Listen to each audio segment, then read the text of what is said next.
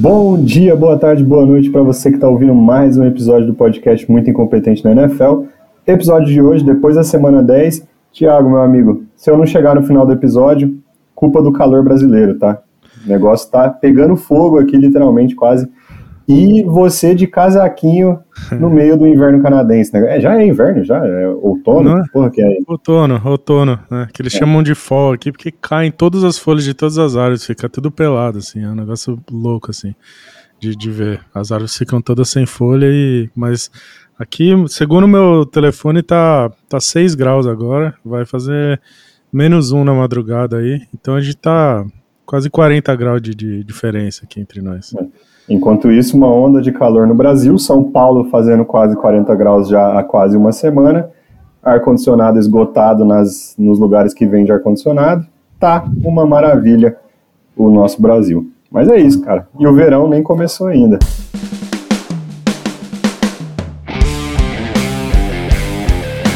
Outro lugar, Thiago, que tá pegando fogo por motivos ruins é Buffalo. Então, é. Semana 10, o nosso episódio vem logo após Buffalo protagonizar o momento muito incompetente na NFL da semana. Perdeu o jogo depois de ter ganhado, dá para dizer, né? Perdeu depois de ganhar. É. E coordenador ofensivo demitido naquele ataque que é muito bizarro. Estatisticamente, é, é um ataque excelente. Ele vai estar posicionado como um dos melhores times da liga em praticamente quase todas as estatísticas, mas ele não faz pontos, ele não ganha jogos, o tape não condiz com os números, né? Quando você assiste time jogar, você não vê um time tão bom quanto as estatísticas dizem que eles, que eles são, e a gente chega na semana 10 com um time que começou o ano sendo candidato a Super Bowl, demitindo o coordenador ofensivo, Thiago. É, eu acho que o Bills, o Bills acho que a gente tem que descer ele um pouco de categoria, porque eu não sei se eles têm é muito difícil confiar nesse time nos playoffs, porque o Bills avassalador, quando dá tudo certo e eles conseguem ganhar de qualquer time, não tá aparecendo mais. Ele apareceu em dois momentos dessa temporada, mas é, é difícil de confiar que ele vai aparecer. A questão desse Bills, assim, eles estão fora dos playoffs hoje, né? Mas assim, é engrenar três vitórias aí e, e eles estão de volta e é, é, é, um time que tem talento suficiente para chegar no, no, no, no playoff e, e, e, fazer boa participação, mas assim, é muito estranho o que tá acontecendo lá. Eu acho que esse jogo foi, foi, muito, foi muito estranho porque contra, contra o Broncos, porque primeiro é o que você falou, eles ganharam o jogo tipo duas vezes, né? Eles, eles pontuam no final, era só segurar o ataque de Denver ali, e eles deixam o Russell Wilson num drive muito questionável, assim, atravessar o campo todo e botar o Denver em posição de ganhar. Mesmo assim, eles seguram o, o, o, ataque deles e aí eles é, forçam lá uma jogada bizarra em que o, o, Broncos perde um field goal e mesmo assim eles cometem uma falta, oferecem uma segunda chance para o kicker e aí o kicker faz o, faz o lance. Agora, é, é, o Josh Allen é um talento supremo, assim, ele faz passes que quase ninguém na liga faz. E ele é o líder de interceptações da, da NFL inteira. É, ele consegue ter mais interceptações que o Mac Jones, que é um negócio que foge à compreensão, assim. Ele é o líder de interceptações da, da NFL, é, que, que não, não condiz, né, com o time que vai fazer um run e ganhar o Super Bowl. E aí, eu acho muito estranho esse jogo do, do, do jeito que ele foi chamado, porque o Bills estava com uma facilidade muito grande de correr com a bola em qualquer momento que tentou. E ao invés de insistir com isso, ia pro passe, fazer alguma cagada, o Josh Allen entregava. Teve. A primeira interceptação não foi culpa dele, mas a segunda foi um, uma decisão absolutamente horrorosa dele. É, me parece um time muito perdido ofensivamente, e aí é, eu acho que é mais do que um bode expiatório, assim, demitir o coordenador ofensivo, porque eu realmente não, não, não entendi o game plan, assim, era um, jogo, era um jogo que é, eles, eles, eles tiveram que fazer muita força para perder e, e, perderam, assim. Eu acho que o problema estava no ataque porque a defesa fez o trabalho dela suficiente nesse jogo. Então, difícil de saber, né? É difícil saber porque eu acho que o mental do Josh Allen tá, tá muito bagunçado, assim.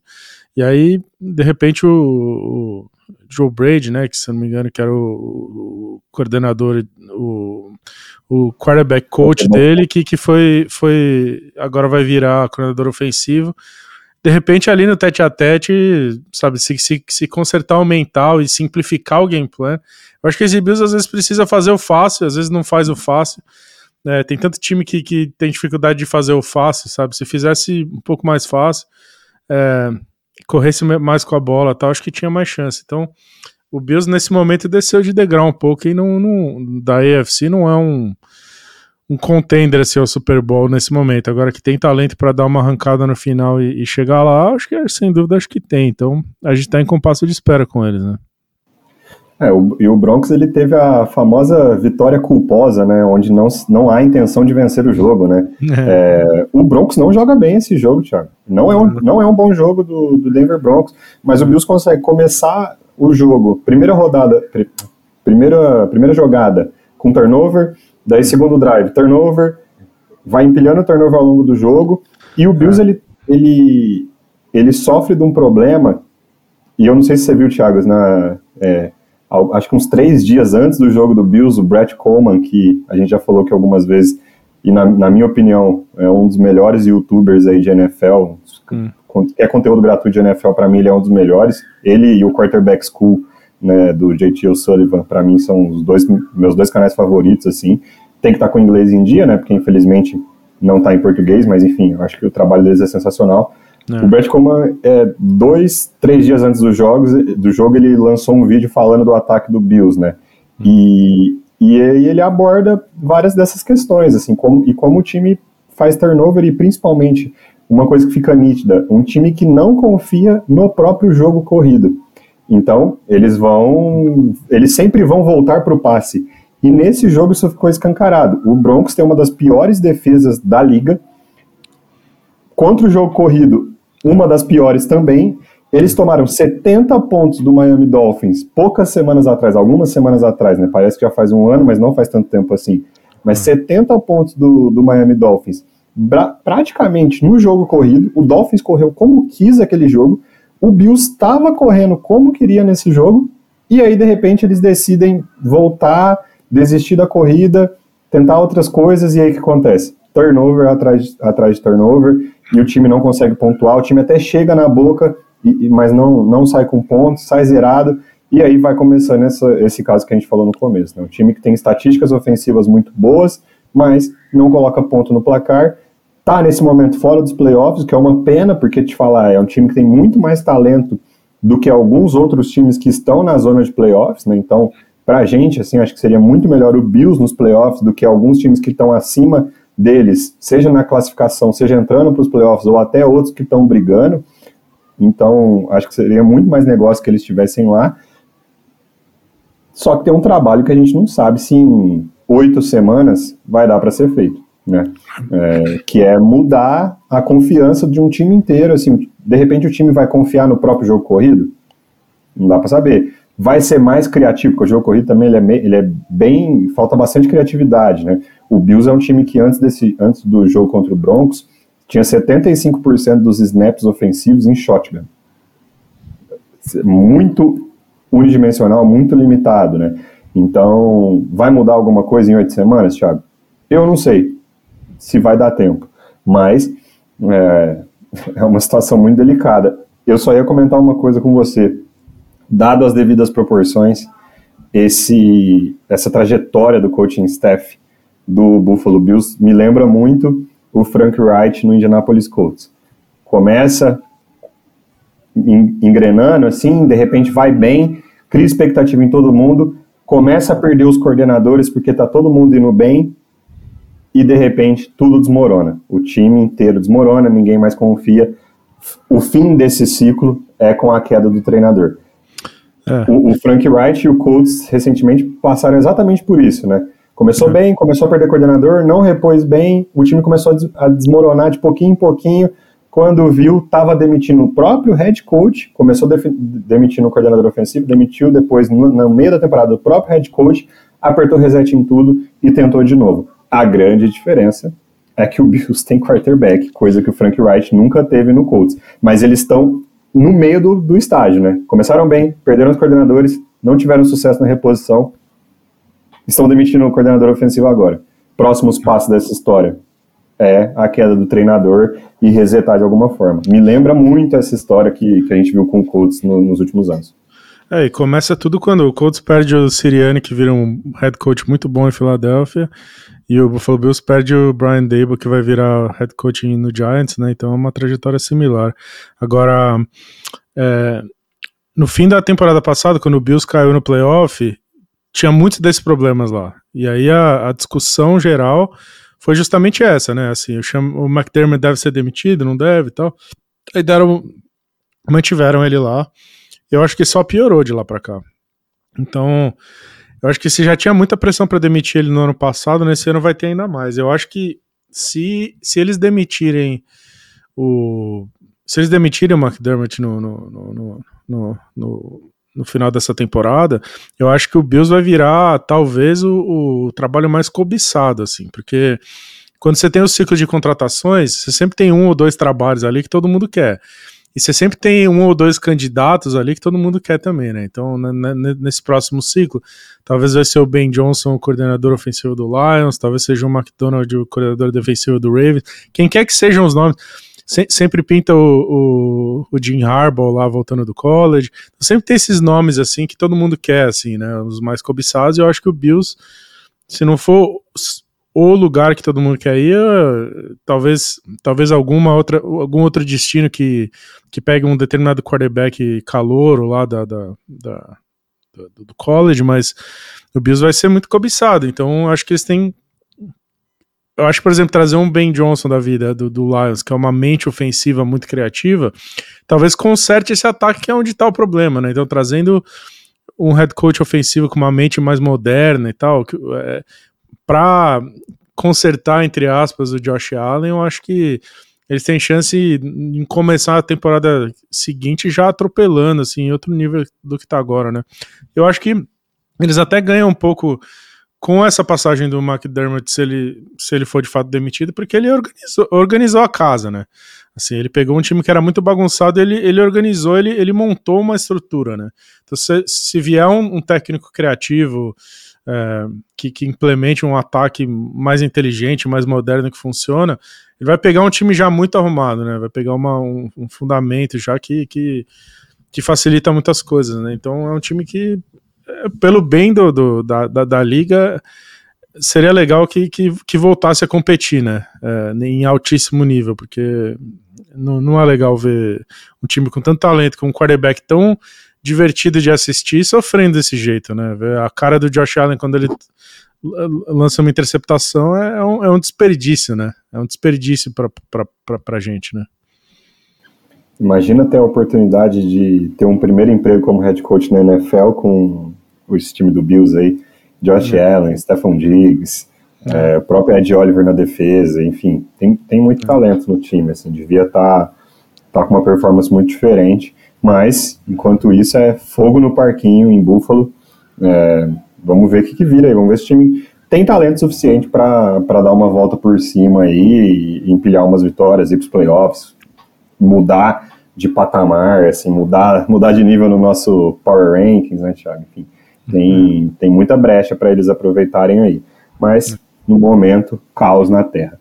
Vamos, vamos para outros jogos então, Thiago. Acho que hoje é um episódio do, muito, do podcast Muito Incompetente na NFL, a moda antiga, né? No estilo é. antigo, a gente falando aí mais especificamente, mais no detalhe de alguns jogos. Essa semana 10, ela era absurda, assim. Acho que pré-semana 10, era muita expectativa, assim, tinha muito, muito jogo bom mesmo. E, é. e até jogos que a gente não esperava muito, como esse Bills e, e, e Broncos, que deveria ser um jogo um pouco mais simples, já foi caótico, foi divertido, é, pelos motivos errados, né? Mas enfim, hum. foi divertido, não dá para tirar isso. Mas vamos falar aí hoje mais especificamente, assim, mais um detalhe de quatro jogos, começando com Niners e Jaguars, que chegam para esse jogo Jaguars quente, Niners frio, precisando se recuperar, precisando se reencontrar, três derrotas seguidas e consegue. Na verdade, tem um jogo ali onde ele consegue dominar o time de Jacksonville com tranquilidade e manejando esse placar e termina vencendo por 34 a 3 ali. O time do Jaguars não consegue fazer nada ofensivamente. É uma ótima vitória aí para pro time de São Francisco para eles se reencontrarem na temporada, né, Thiago? É. É, o Jaguars era favorito em Las Vegas para ganhar esse jogo, né? O Niners foi lá de azarão. É, mas é, é, bem interessante porque o Niners a gente falou uns episódios atrás que era talvez o time mais forte da liga, e aí tiveram três jogos em que todo mundo questionou isso. E desse primeiro jogo que a gente vai comentar, de quatro jogos que a gente vai falar, que são jogos de playoff, entre aspas, né, que aconteceram, né, calhou da gente ter vários jogos de playoff aí no, no na, na meiuca da, da temporada.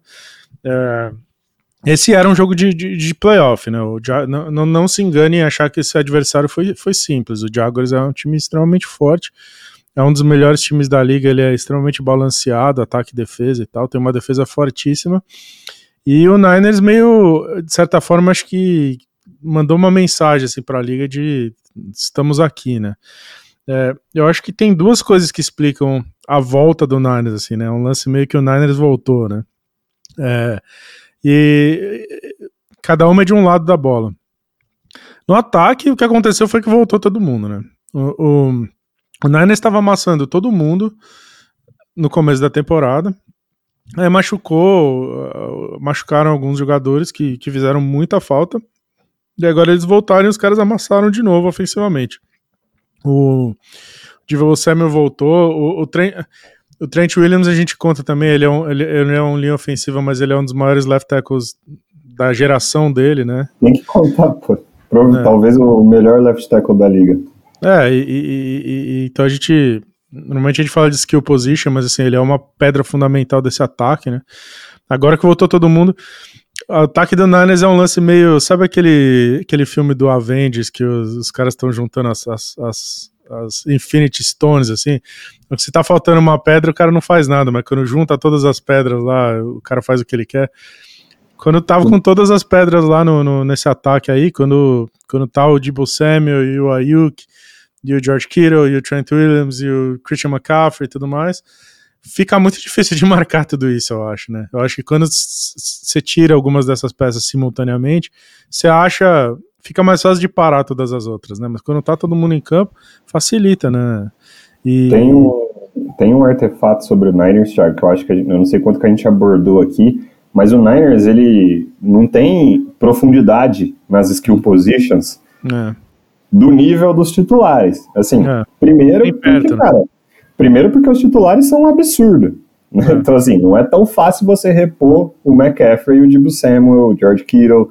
Não tem muita gente da qualidade que eles têm na liga, assim. É um negócio que, é. enfim, os caras são muito bons. É. é só, e aí também tem um, um comprometimento de, de folha salarial com esses caras que te deixa curto em outros lugares. E, é. e então, assim, cai um, o, o, drop pro próximo é muito grande. O único cara que eu acho ali dessas skill positions que tem um, um, um número 2 razoavelmente decente é o, é o Christian McCaffrey, que eu acho que o Elijah Mitchell ele é um, um bom running back, assim. Só que, é. cara, a gente, assim, o Elijah Mitchell ele seria titular em alguns times da liga? Seria. O Christian McCaffrey é papo de melhor running back da liga, hum, talvez MVP, assim, é, é, outro nível. Por mais que o Elijah Mitchell seja bom, é outro nível que a gente está falando quando a gente chega no, no McCaffrey.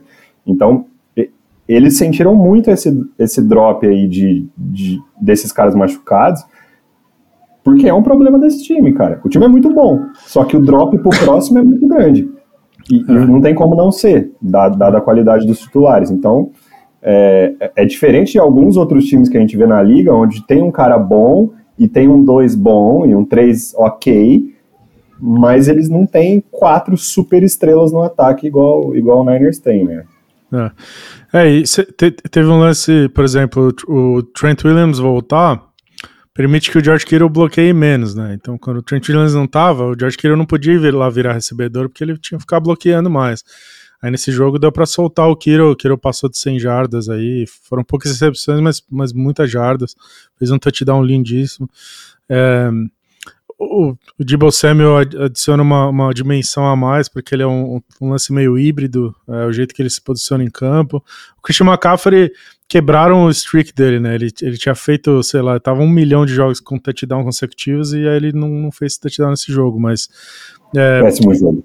É, e, e, e, e, assim, eu acho que tudo isso causa o que eu vou dizer que é o Brock Purdy jogou muito bem de novo, fez um baita jogo. O Brock Purdy fez passes ali que ele tinha feito mais cedo nesse ano e que nesses, nessas derrotas seguidas aí ele tinha jogado, não tinha jogado tão bem. nesse jogo o moleque se recuperou. Ele fez uns passes na, na sideline, numas janelas bem pequenininhas assim, colocou a bola no único lugar que a bola tinha que cair e tal.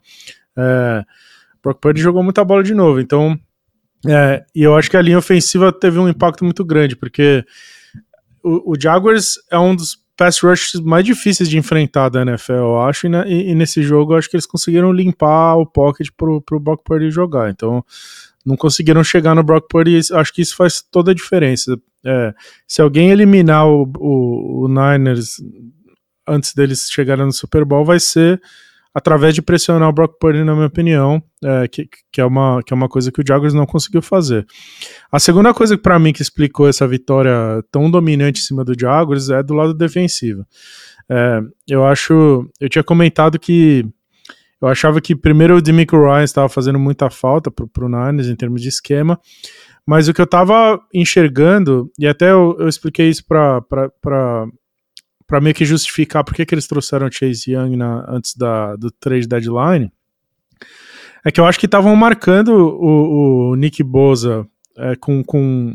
Estavam tirando o Nick Boza do jogo, estavam botando muita, muita gente segurando ele lá, e, e isso estava sendo suficiente para diminuir demais o pass rush do Niners. Se você conseguia tirar o Nick Boza do jogo, os outros jogadores não estavam conseguindo pressionar do jeito que é necessário quando o Niners traz o Chase Young na, na trade deadline, é o que eu falei naquele dia, se concretizou agora, né? O que eu disse é, não tem como você marcar os dois, não tem como você ter dois caras elite, um de cada lado, e marcar os dois sem abrir um monte de buraco para os linebackers ótimos e os safeties ótimos do Niners é, é, baixar espaço. Então, tem um lance muito emblemático desse jogo, que é um sec duplo, assim, que é um sanduíche de Trevor Lawrence, que é, é um sec, é meio sec para cada um dos dois, assim. Então é o Boza e o Chase Young chegam juntos, assim, ao mesmo tempo. É um troço sincronizado, assim, eles chegam ao mesmo tempo no, no Trevor Lawrence fazendo um sanduíche de Trevor Lawrence, assim. Eu acho que a liga inteira quando vê... né? É, eu acho que a liga inteira... A, a liga inteira quando vê um troço desse fala, putz, e aí? Porque é muito difícil, né? Você consegue marcar um, mas marcar os dois você não consegue.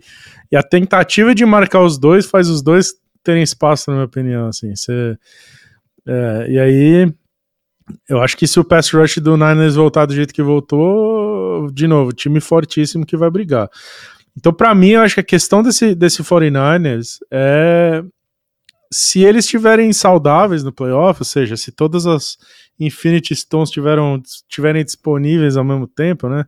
Se ninguém machucar de novo e eles tiverem todo mundo, vai ser um time dificílimo para pro, pro Eagles ou pro Lions ou quem quer que chegue no, no, no, no playoff contra eles lá. É, eu ainda acho que Eagles Niners é algo que a gente vai ver no, no Championship Game, provavelmente em Filadélfia.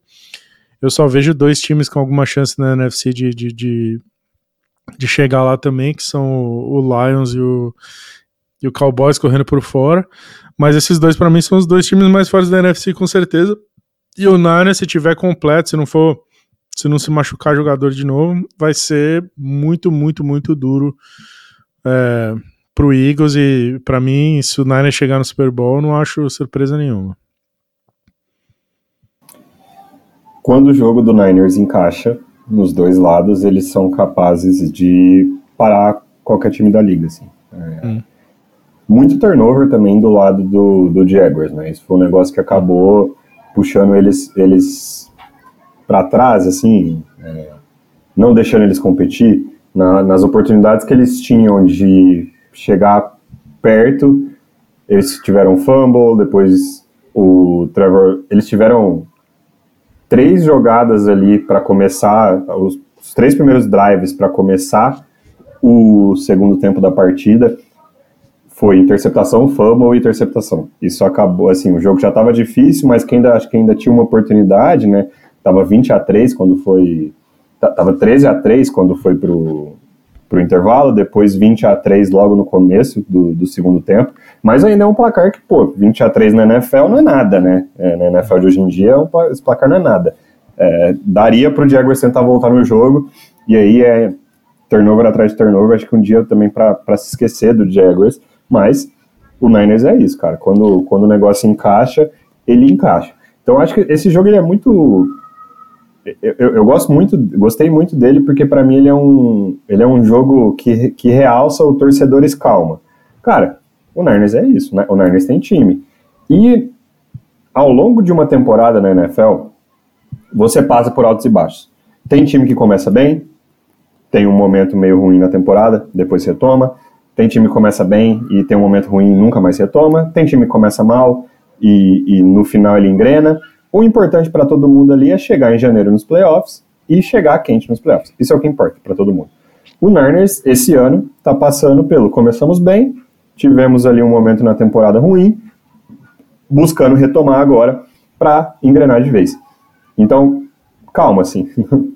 É, nem, nem tanto ao céu, nem tanto ao inferno. Não é porque o Niners tinha ganhado os primeiros cinco jogos da temporada que eles eram perfeitos, sem defeitos. E também não é porque eles perderam três, três jogos seguidos que eles são uma merda e, e não, vão, não vão nos playoffs e tal. Torcedores, calma. Continua sendo um time bom, continua sendo provavelmente o segundo time mais forte da conferência deles, só atrás do Eagles, e vai chegar. Duvido que eles não estejam lá em janeiro. Vai chegar lá. E eu acho que também tem uma, uma certa dose, Thiago, de torcedores calma no, no Jaguars. Assim, em calma. Não é porque tomou essa sapatada que o time é horroroso. Não é porque tomou essa sapatada e agora criou-se um cenário que a gente não estava nem imaginando, né? Mas cria-se um cenário na divisão do Jaguars bem complicado. É, uma divisão que duas, duas três semanas atrás estava na mão, na mão do Jaguars e agora está todo mundo disputando de novo, menos o Tennessee, Tennessee Titans. Mas também, calma, assim. Cara, pegou um dos melhores times da liga num, num dia que não encaixou, e é isso. É, acontece. Acontece com os melhores. É, então, acho que calma, assim. Acho que uh, migrando um pouco pro Jaguars, eu também espero que, esse, que o Jaguars chegue nos playoffs, mas eu acho que esse jogo só mostra, assim, o Jaguars é um bom time, não é tão bom a ponto de copar um Super Bowl. Só isso, assim. Mas continua sendo um bom time que pode chegar, inclusive, em janeiro, de derrubar alguém grande. Pode acontecer. É, eu acho que o Jaguars vai ganhar a divisão e vai estar no Super Bowl. Agora, esses jogos são importantíssimos, né? Quando você se mede contra os times que são que vão brigar para o Super Bowl, é quando você olha para si mesmo e, e, identifica o lugar que você tá. Eu acho um pouco assustador você ser amassado, né? Quando você se mede contra o time desse, você é amassado, você tem que pensar onde é que você tá. Eu, o Jaguars me assusta um pouco em, em, dois sentidos. Primeiro, eu acho que assim, é um time um pouco conservador, é, que é montado para jogar de um jeito específico, que é para correr com a bola, pressionar o quarterback adversário, jogar defesa, forçar turnover e tal.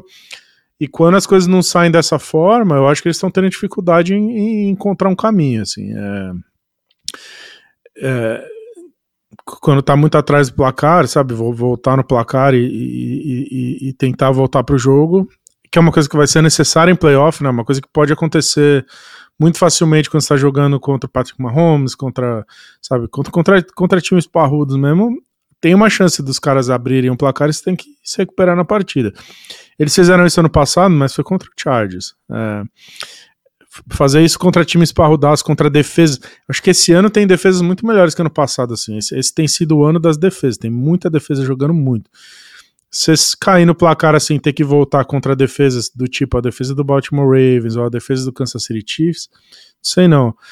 E a coisa que me assusta nesse Jaguars é o Trevor Lawrence, porque eu não sei o que acontece assim. Ele já já era para ele ter mostrado mais para mim, sabe? Um jogo como esse, por exemplo, era prato cheio para ele me mostrar, puta, eu sou eu sou quem você esperava que eu fosse, assim. É, porque é, eu vi uma estatística, o, o, o CJ Stroud do Texas, nos últimos dois jogos, ele passou lá de uma quantidade de jardas lá 346, uma coisa assim, preciso, preciso ver de novo. Ele, ele, ele, o, o CJ Stroud fez isso dois jogos seguidos nos dois últimos, né? E a estatística era que o Trevor Lawrence tinha feito isso uma vez na carreira dele inteira na NFL, em 46 jogos. É, nessa temporada ele, ele, ele, ele lançou para um touchdown ou menos em todos os jogos, menos um jogo, se, se eu não me engano. É uma coisa assim, ele, ele lança para um touchdown por jogo, assim, é, quase que, que regra, assim, né? Ele só, ele só lançou para múltiplos touchdowns uma ou duas vezes na temporada inteira em 10 jogos. Isso é muito pouco, assim, é muito pouca produção para um cara que eu espero muito mais dele. Então, assim, não é que é terra arrasada esse Jaguars, porque é um time bom, é um time equilibrado, tem. É um time. É um roster que é muito sólido em todos os lugares, assim. Mas eu acho que se esse Jaguars quer ganhar alguma coisa, o Trevor Lawrence tem que ser o Trevor Lawrence que a gente achou que ele poderia ser, sabe? E a gente viu flashes disso em vários momentos, inclusive no playoff do ano passado contra os Chargers. Mas a gente tem que ver com mais consistência, sabe? A gente tem que ver o cara, sei lá.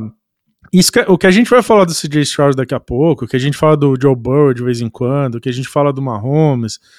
A gente não fala do, do, do Trevor Lawrence, que é tipo, o cara pega a bola lá e resolve o jogo, sabe? É eu, eu, esperava mais dele, assim. O meu medo com o Jaguars é justamente o Trevor Lawrence acabar ficando aquém do que ele poderia meio que a carreira toda, assim. Ele ainda vive de muitos altos e baixos, né, Thiago? Assim, eu acho que tem algumas semanas ou alguns, até momentos dentro dos jogos, que ele é o cara que a gente achava que ele ia ser, que ele é, ele, ele se transforma no quarterback que era o melhor prospect do college desde sei lá quando, ele, ele mostra isso, e de repente ele, ele mostra ainda, porra, precisa desenvolver imaturidade, decisões ruins, e isso que separa os bons dos ótimos na NFL. Os bons quarterbacks têm suas oscilações, faz parte. Os ótimos, os MVPs, os caras que carregam o time até, até o Super Bowl, eles oscilam muito menos. Eles entregam de forma muito mais consistente. E, a, e realmente, a gente não viu o, o Trevor Lawrence, Lawrence consistente muitas vezes na liga. No, na temporada passada, o que aconteceu foi o Jaguars terminou o ano fazendo aquela, aquele run para conseguir chegar nos playoffs, que foi o momento que o Trevor Lawrence foi consistente. é, né? e, é, que a, acho que a defesa ali. Né? É, mas acho que a defesa ali carregou muita coisa também, né? Então, ainda, ainda para mim, mesmo ano passado que ele fez tudo isso, ainda eu ainda acho, ainda tô esperando ele, ele ser o fator assim que carrega o Jaguars assim, porque ano passado acho que a defesa carregou muito naquela aquela reta final que eles ganharam tipo oito jogos, sei lá, foi foi uma arrancada que a defesa carregou muita coisa ali, né? Mas se ele, assim, ele pode clicar em algum momento e, e levar o time. É, tem algumas coisas que me assustam no Jaguars, tá, Thiago? Assim, tem Acho que tem algumas mentiras aí em cima do Jaguars e desse recorde que eles estavam. E hoje eles hoje eles estão em terceiro lugar na, na conferência, liderando a própria divisão, né, obviamente. Estão ali só atrás de Chiefs e Ravens, mas estão à frente do Dolphins, por exemplo, que, que, que é um time que começou muito quente. Mas tem algumas mentiras, assim. Se você olha EPA per play, que eu acho que, enfim, eu adorava essa estatística, mas você olha para o Bills, ele lidera a liga em EPR per, play, tanto no ataque quanto na defesa, enfim, ele é um time ótimo nessa estatística e a, gente acabou de falar sobre a situação. Mas enfim, se você olha EPR per play, o Jaguars é um time mediano. Ele é um time meia boca. Se você olha é, a diferença de pontos, né, o, o, saldo de gols da NFL, né, a diferença de pontos, ela nem sempre, ela não é, a, assim como o saldo de gols no futebol, a diferença de pontos no futebol americano não é a melhor estatística mas geralmente as melhores diferenças de pontos são os melhores times. Por exemplo, o time que tem a melhor diferença de pontos hoje na AFC é o Baltimore Ravens. E eu acho que hoje o Baltimore Ravens é o melhor time da AFC.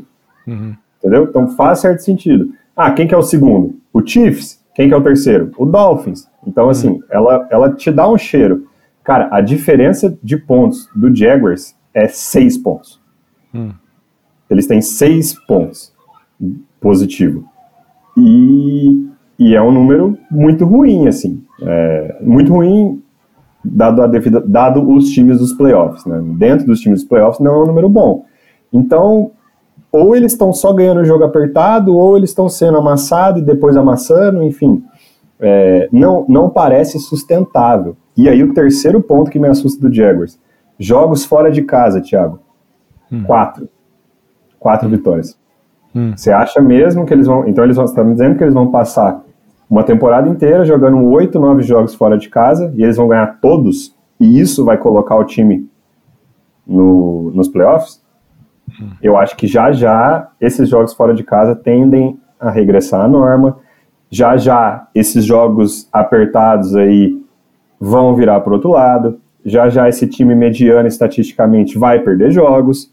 Uhum. Então, ou eles performam um pouco mais, ou eles correm sérios riscos nessa divisão. Uhum. Apesar de eu ainda achar que eles, que eles levam a divisão. Eu ainda acho isso. Só que duas semanas atrás, quando a gente fez o último episódio, a gente não tinha o CJ Stroud jogando a bola que ele está jogando em Houston. Uhum. E, de alguma forma, o Colts continua lá. Continua uhum. a um jogo de, é, um jogo e meio de distância do, do Jacksonville Jaguars. Uhum. E que pode acontecer? Ninguém sabe, né? É, então, tem ali um certo. Tem uma parte de torcedores calma, eu acho que apesar do amasso, ainda é um time bom, mas é, podia ser um pouquinho melhor a situação para eles, assim, tem algum, alguns pontos preocupantes, né? É, eu acho que eu acho eu acho o Jaguars bem favorito para ganhar a divisão ainda. É, eu acho que chegou a hora da gente falar do CJ Stroud no, no, no, episódio, que é uma parada que eu tô esperando aqui ansiosamente chegar. É, mas eu ainda acho que o Jaguars, o Jaguars vai acabar sendo a terceira seed na, na, na AFC, então ainda vai jogar um jogo de playoff em casa e é capaz de beliscar, porque os times que estão abaixo aí são times muito irregulares também. O Jaguars em casa, se pegar um matchup legal, consegue correr com a bola e tal. Eu só acho que é um time que é muito dependente do jogo corrido. É uma coisa que acontece com Dallas também, que é, são times que eles querem ganhar de um jeito só. A NFL não é assim que funciona. Então, todos esses times que, que são montados para ganhar de um jeito, quando esse jeito não funciona, eles se ferram. O, o, Dallas Cowboys é assim, eu acho que o Jaguars é um pouco assim. Então, o que eles têm que pensar lá é como é que a gente vai abrir nosso jogo, como é que a gente vai ser mais agressivo, porque eu acho que tem peças para fazer isso quando tiver atrás no placar. E, mas eu acho que o Jaguars é favoritaço para ganhar ainda a AFC South. Talvez eu falando isso, eu acabei de zicar e tal. Mas eu ainda acho que eles vão, vão ganhar a, a AFC South e acho que devem ser a, a terceira seed aí. Eu acho que o Texans é uma história muito legal, mas eu acho que ainda está um pouquinho longe de, de, de concretizar, assim. Bom, Parabéns, Houston Texans, aí, pelo título da divisão, depois da zicada. Ou Colts, né? Ou Colts.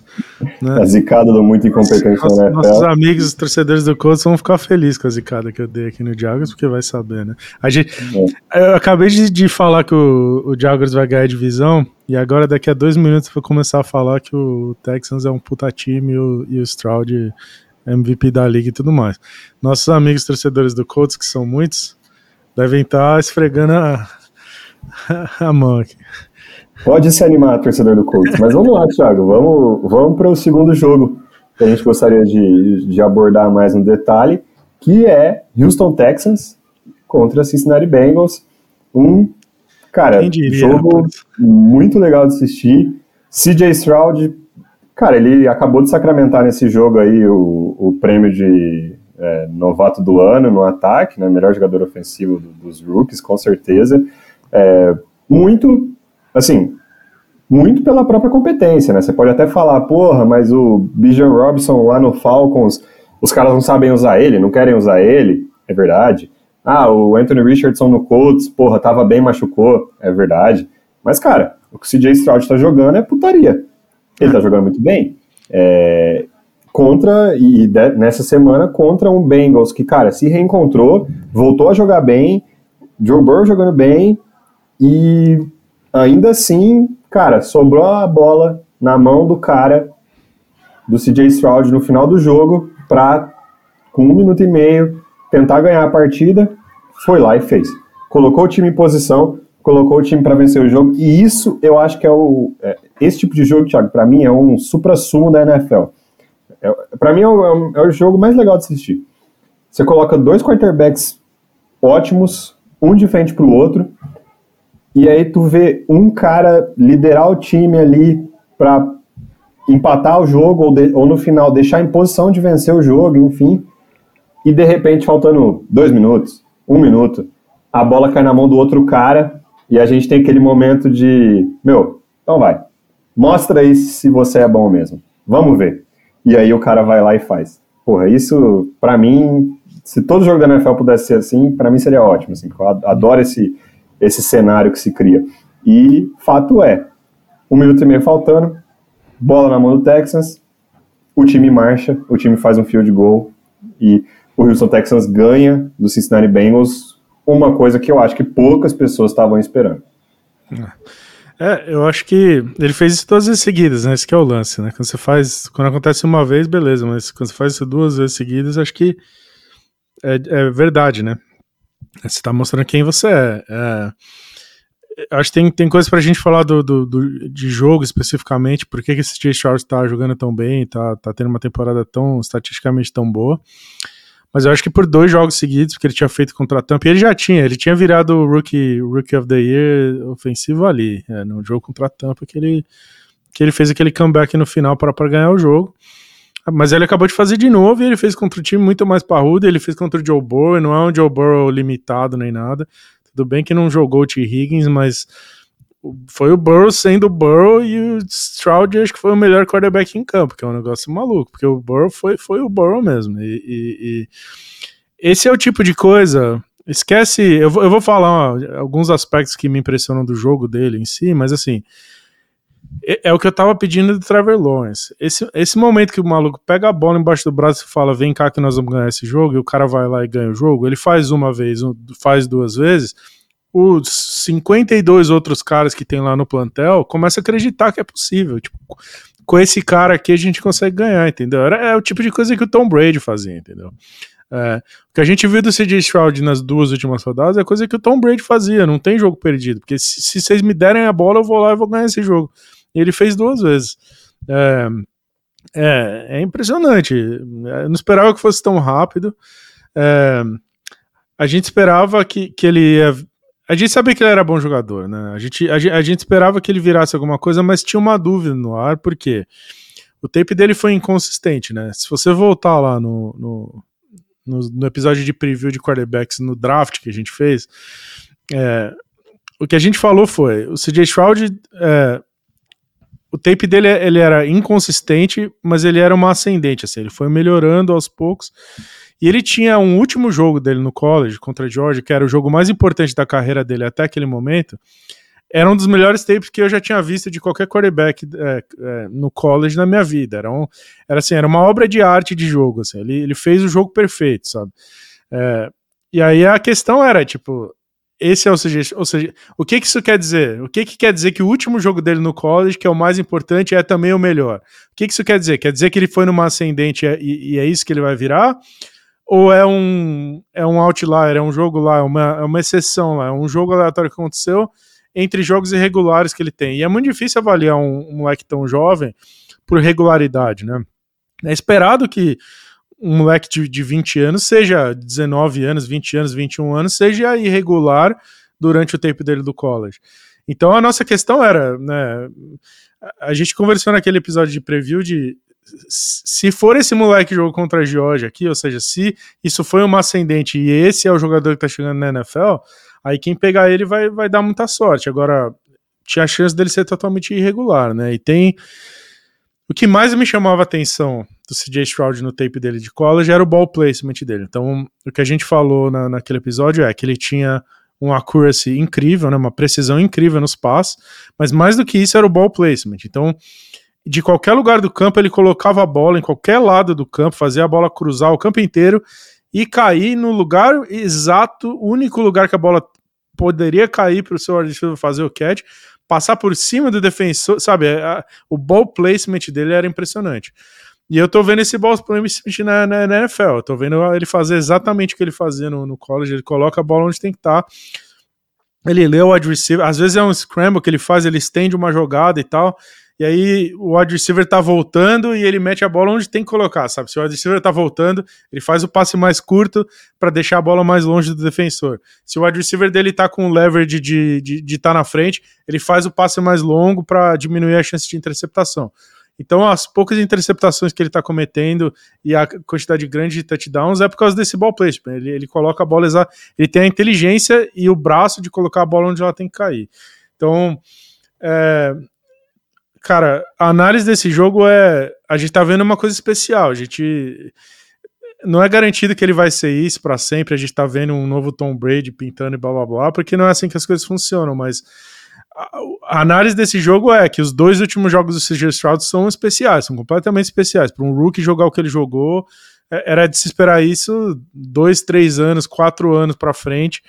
E eu acho que o roster inteiro acredita de um jeito muito bom. Assim. A, gente tinha, a gente tinha falado no, no, no último episódio o quanto o staff novo, né, o head coach novo era legítimo em Houston. O cara tá tirando lei de pedra onde precisa, onde o roster ainda tem buraco, ele tá tirando produção mesmo assim.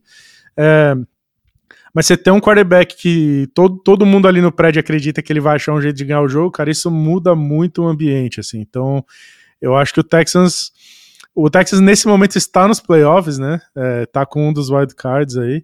E cara, tem tudo para continuar, porque eu acho que tá todo mundo acreditando demais lá e, e eu tô absolutamente impressionado com o CJ Stroud.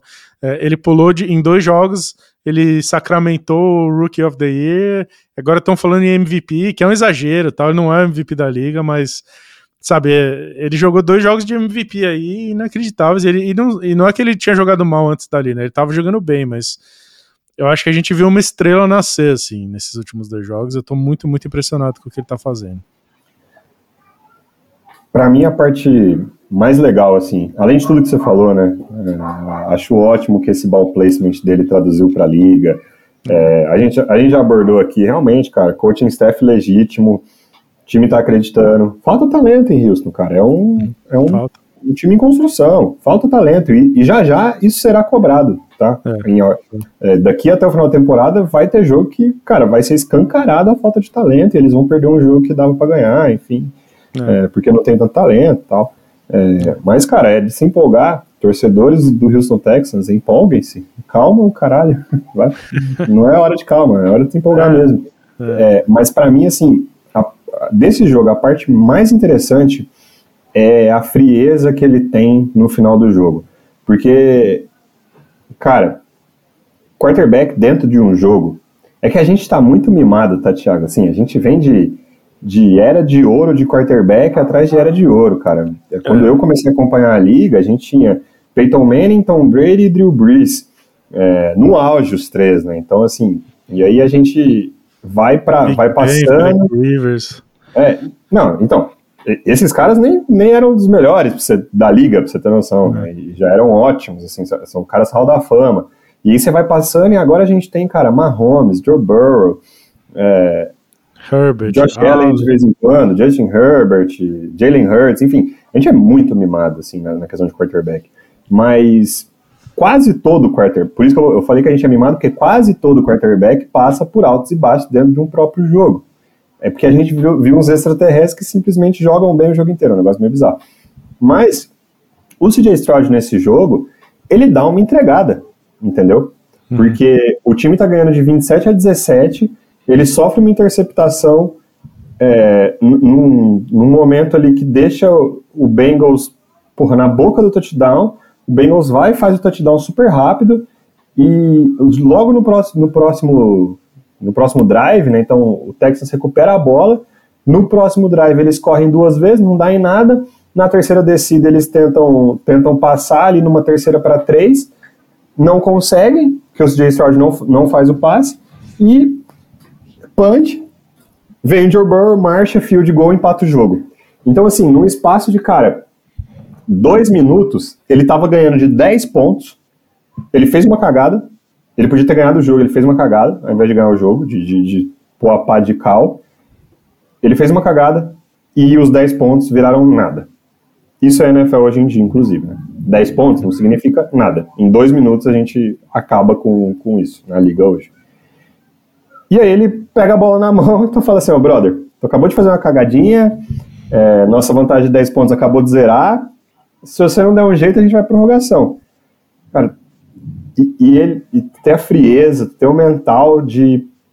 Não, de boa, deixa comigo, eu vou lá e vou fazer. Tipo assim, hum, eu esqueci, eu já esqueci a cagada que eu fiz, já resetei, já começou de novo para mim. Cara, isso é bizarro, assim, isso não é normal. É, isso é de gente grande, assim, isso, isso é, é de gente grande para mim. Então é, tirando tudo que você falou que eu concordo, tem esse detalhe eu acho muito relevante dentro de um próprio jogo, assim. cara, já esqueci, deixa comigo, começa o drive ali mais ou menos, de repente bomba no Dalton Schultz, ok, estamos perto, outra bomba, estamos em posição de field goal, é só esperar o tempo, o tempo passar e fazer o chute ganhar o jogo. Então, cara, isso é o fino do fino, sabe? É. Isso é de se empolgar, assim, pra caramba, cara. Tipo, pra mim, é o fino do fino isso. É, e eu acho que pro torcedor do Bengals, acho que, acho que é um torcedor escalma um pouco, porque eu acho que o, o, Joe Burrow fez o que ele tinha que fazer nesse jogo também. Isso que eu acho. O Burrow em si, ele foi lá e fez o que. Porque ele é esse tipo de, de quarterback também, que pega a bola e vai lá e decide um jogo. Eu acho que ele. Eu acho que ele fez o que tinha que fazer. É, e o Bengals podia ter ganhado esse jogo é, não fosse uma, um drop feio na, na endzone, né? É, o Boyd tinha feito um catch incrível no mesmo drive e dropa uma bola na endzone que, que resulta na possibilidade do quarterback adversário pegar a bola e enfiar embaixo do braço e falar, ok, vou lá ganhar o jogo. Então, isso me mostra que esse Bengals é, é o tipo de time que vai chegar no playoff é, e, e, requer uma coisa especial para ganhar deles, assim. É, para mim, o Bengals tudo bem, é, é, difícil você perder um jogo, né? É, o torcedor do Bengals tá com gosto amargo na boca, mas assim, para mim ficou claro que, que a, a, coisa que ganha desse time do Bengals é o quarterback do adversário sendo tão incrível quanto ou um pouquinho mais que o Joe Burrow, que tem pouquíssimos times que têm capacidade de fazer algo assim. É, é, tanto na, na liga inteira e na AFC. Então, é, para ganhar desse Bengals aí vai ter que ser o Chiefs, é, um time desse, que tem um quarterback que vai lá, pega a bola embaixo do braço e faz o último drive e ganha o jogo. Então, o Bengals perdeu o jogo, mas eu acho que sai desse jogo meio que com a. com a. assim, não, não sai arranhado, sabe? É, eu ainda acho que esse Bengals vai chegar muito, muito forte no playoff. É, entre Bengals, Ravens, e Chiefs, um desses três para mim, eu acho que, que chega no Super Bowl. Os outros para mim são meio correndo por fora. Então acho que o Bengals perde o jogo, mas não sai dessa lista para mim. O Bengals tá jogando, o Burrow tá sendo o Joe Burrow, Burrow mesmo. O T. Higgins não jogou e o, e o Chase estava machucado. Isso afeta os caras. Eu acho que esse, esse Bengals tem sofrido com lesão todo ano, né? O Burrow meio que quebra todo ano, de certa forma. O, o Jamar Chase quebra toda hora. O, esses caras se machucam demais chegando todo mundo saudável na, na, no, no playoff, esse Bengals é um dos dois, três times com totais chances de chegar no Super Bowl de novo. Então, se eu sou torcedor do Bengals, eu, eu tô mais ou menos tranquilo, assim, não é legal perder um jogo, mas perder um jogo para um time que fez uma coisa especial que não acontece toda, toda hora. Esse que é o lance. É, cara, últimas seis semanas da liga, o Bengals é um dos melhores times estatisticamente, tem empilhado vitórias, de vez em quando não dá certo, cara. De vez em quando você encontra um negócio bizarro do outro lado. Mas eu, eu tô contigo, assim, eu acho que. Eu, eu acho que a gente tem que começar também a entender que o Bengals é isso, né, Thiago? Eles, eles vão começar o ano, tipo, perdendo um jogo tosco. O, o Joe Burrow, acho que ele. Sei que ele, que ele arruma, eu acho que ele começa o ano, tipo assim, ah, mano, foda-se aí, primeiras duas, três semanas, eu não tô nem aí pra essa porra. Joga mal e de repente eles crescem e eles chegam, assim. É, eu acho que tá na hora a gente começar a se acostumar, porque isso é, é isso é Bengals, né? Isso é Cincinnati Bengals aí na, na NFL. É, mas eles estão posicionados, cara, num, igual você falou, assim, numa situação muito boa para chegar nos playoffs com capacidade de fazer um run ali. É, tem a infelicidade de estarem numa, numa divisão que está jogando absurdos, né? Então, inclusive, é, eles estão na divisão que hoje eles não estão indo para os playoffs, mas outros, os outros times estão. Então eles precisam entrar nos playoffs ainda, né? Mas eu acho que vão entrar. Eu acho que tem dois times ali da divisão que não faz muito sentido eles estarem aqui ainda. E, enfim, eu, eu, acho que eles são os dois principais candidatos a cair. É, mas eles estão na divisão do Ravens, que a gente não vai abordar, a gente vai abordar no detalhe no final hoje, né? Ravens talvez seja um dos melhores times da liga aí, é, se não, e talvez até o melhor time da AFC. Então, eles vão chegar lá, eles vão estar tá lá, tá, tá tudo bem. É, mas de vez em quando, cara, acho que esse jogo ele fala muito mais sobre o CJ Stroud do que qualquer outra coisa. É, eu acho que tá, tá de bem para os outros times aí. O Bengals, o Bengals tá numa ascendente na temporada, vai dar tudo certo. Não. Vamos pro próximo, Thiago? Eu acho aí que o próximo, cara, era, enfim, se alguém presta atenção no que eu falo nesse podcast, sabe que eu queria muito ver esse jogo, porque era Lions e Chargers. Hum. Lions que eu adoro, Chargers que eu adoro, não sou é. torcedor de nenhum dos dois times, o que é a melhor parte, então você entra pro jogo ali de, de, de coração limpo. E, para ser sincero, apesar assim desse jogo ter sido apertado no placar, eu não sei se ele foi apertado no jogo, assim. A sensação foi que, outra. A sensação foi completamente outra, assim. O jogo que eu assisti foi um jogo de Lions muito melhor que o Chargers. Uhum. No final, o Lions consegue ganhar, mas o placar foi apertado, sei lá por quê, mas é, foi apertado porque o Chargers tem muito talento também, né, Thiago? O Chargers consegue voltar no jogo ali o tempo todo. Mas eu achei que foi um jogo muito melhor, assim, e, e até que, de certa forma, entre aspas, dominado pelo, pelo Detroit Lions. Coitado do meu menino Justin Herbert, né? Que todo jogo tem que correr atrás do placar ali, porque o time simplesmente não fica na frente no placar nunca. É, e dessa vez não foi diferente. Mas, cara, porra, jogão e, e, eu acho que é um jogo que dá notícia boa, muita notícia boa pro Lions, né? Que é conseguir pegar um time desse e, é. e, com, com muito talento e, de certa forma, dominar mas não sei se ele deixa muita notícia ruim pro Chargers. Óbvio que o Chargers perde o jogo e é uma merda, igual, igual a gente tá falando do Bengals, né? E o Chargers, mais do que quase ninguém, precisa vencer alguns jogos, porque tá perdendo o jogo com, Tá perdendo uns jogos jogando apertado, mas acaba perdendo e, cara, nesse momento eles estão em 12 segundo, então eles estão a cinco posições aí do, dos playoffs. É, mas eu acho que eles vão estar tá lá no final. Só que, cara, tem umas coisas boas ali no, no jogo do Chargers também. Mas pro Lions, cara, jogão assim, importante, né? Porque o Lions também vinha de vinha de, de um jogo contra o Ravens onde não conseguiu jogar, né? Então, uma vitória bem importante para os caras. É. É, eu achei o jogo muito legal de assistir. Eu acho que foi meu jogo favorito da semana de assistir, na real. Foi o jogo que mais me divertiu, assim, assistir ele todo. E. É, Assim, às vezes eu fico assistindo aqueles Red Zone, esses negócios assim, fica vendo muito jogo, tentando ver muito jogo ao mesmo tempo.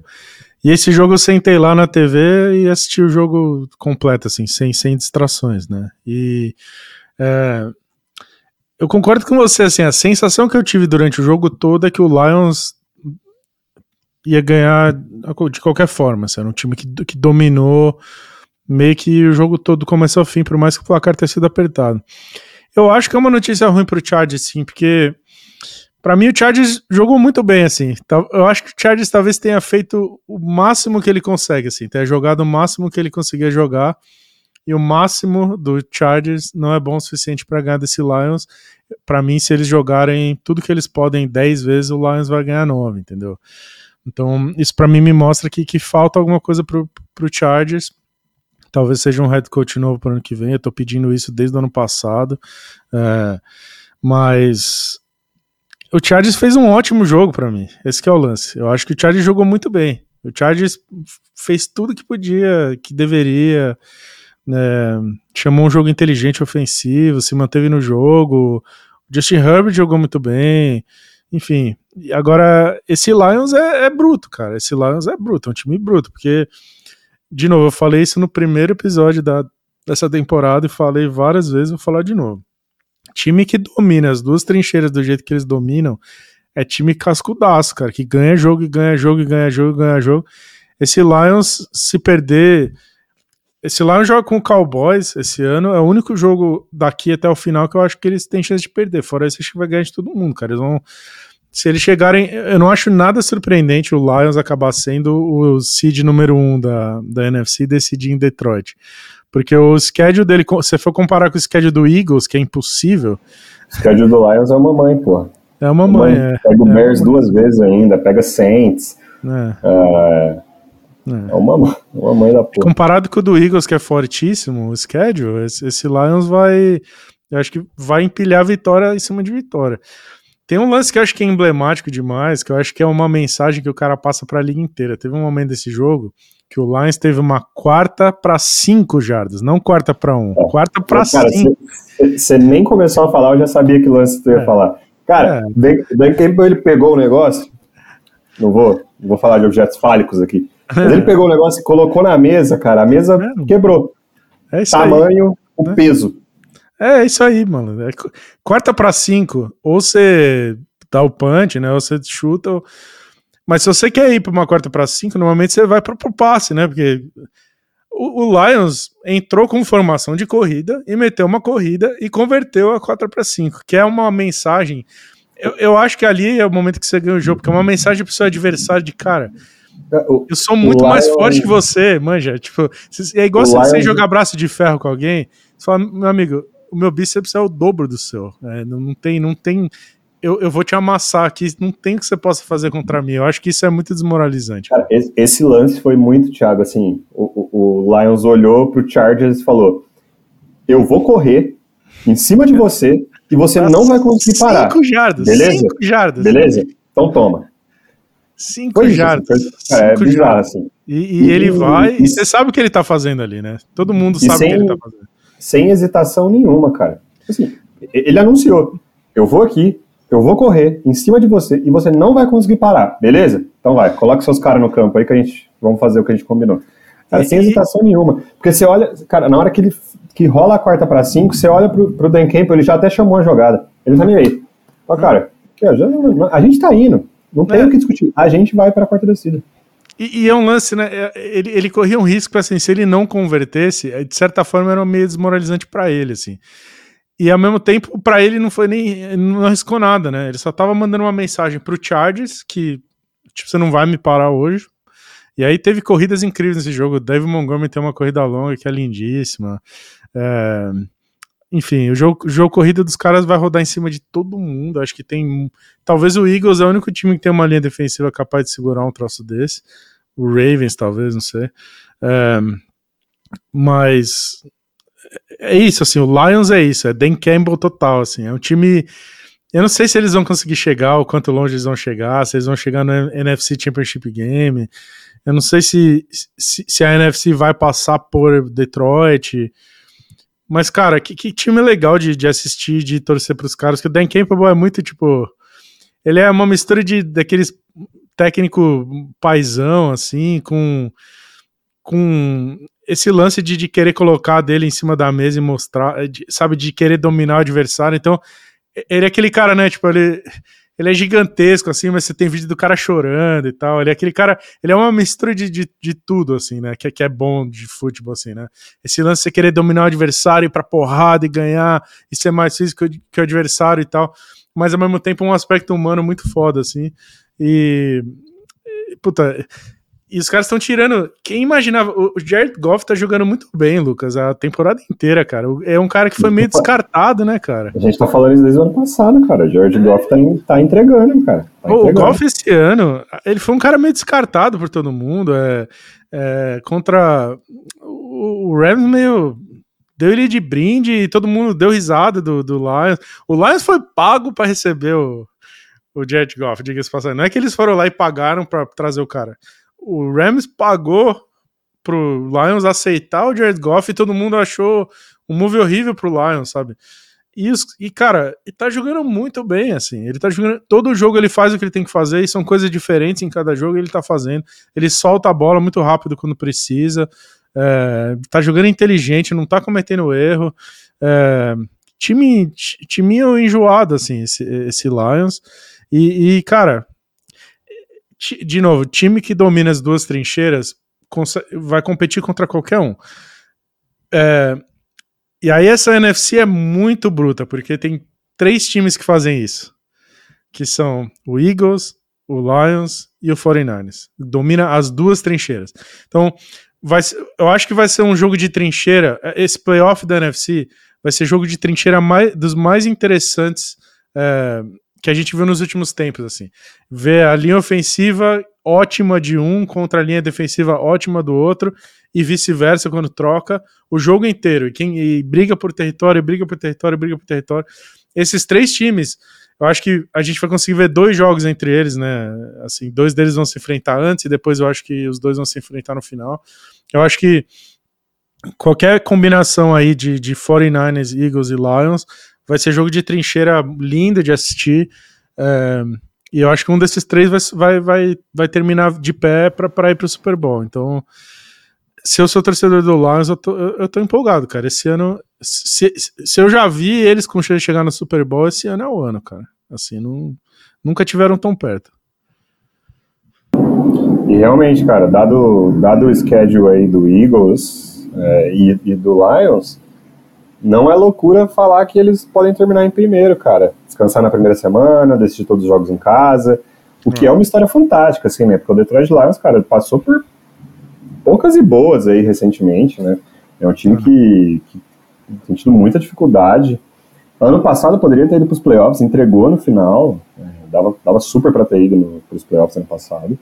É, cara, eu não sei, assim, eu só tô feliz que eu comecei a temporada falando que o Lions era um dos times a se assistir e tá se concretizando, e o time é o que é até mais do que eu esperava, até, Thiago, é mais legal do que eu esperava, assim, eu esperava um ataque parrudo, legal, mas hum, a defesa tem mostrado muito mais do que eu achava que ela ia mostrar, não é talvez o melhor jogo pra gente falar disso, né, porque, enfim, 41 a 38, mas tudo bem. Uhum.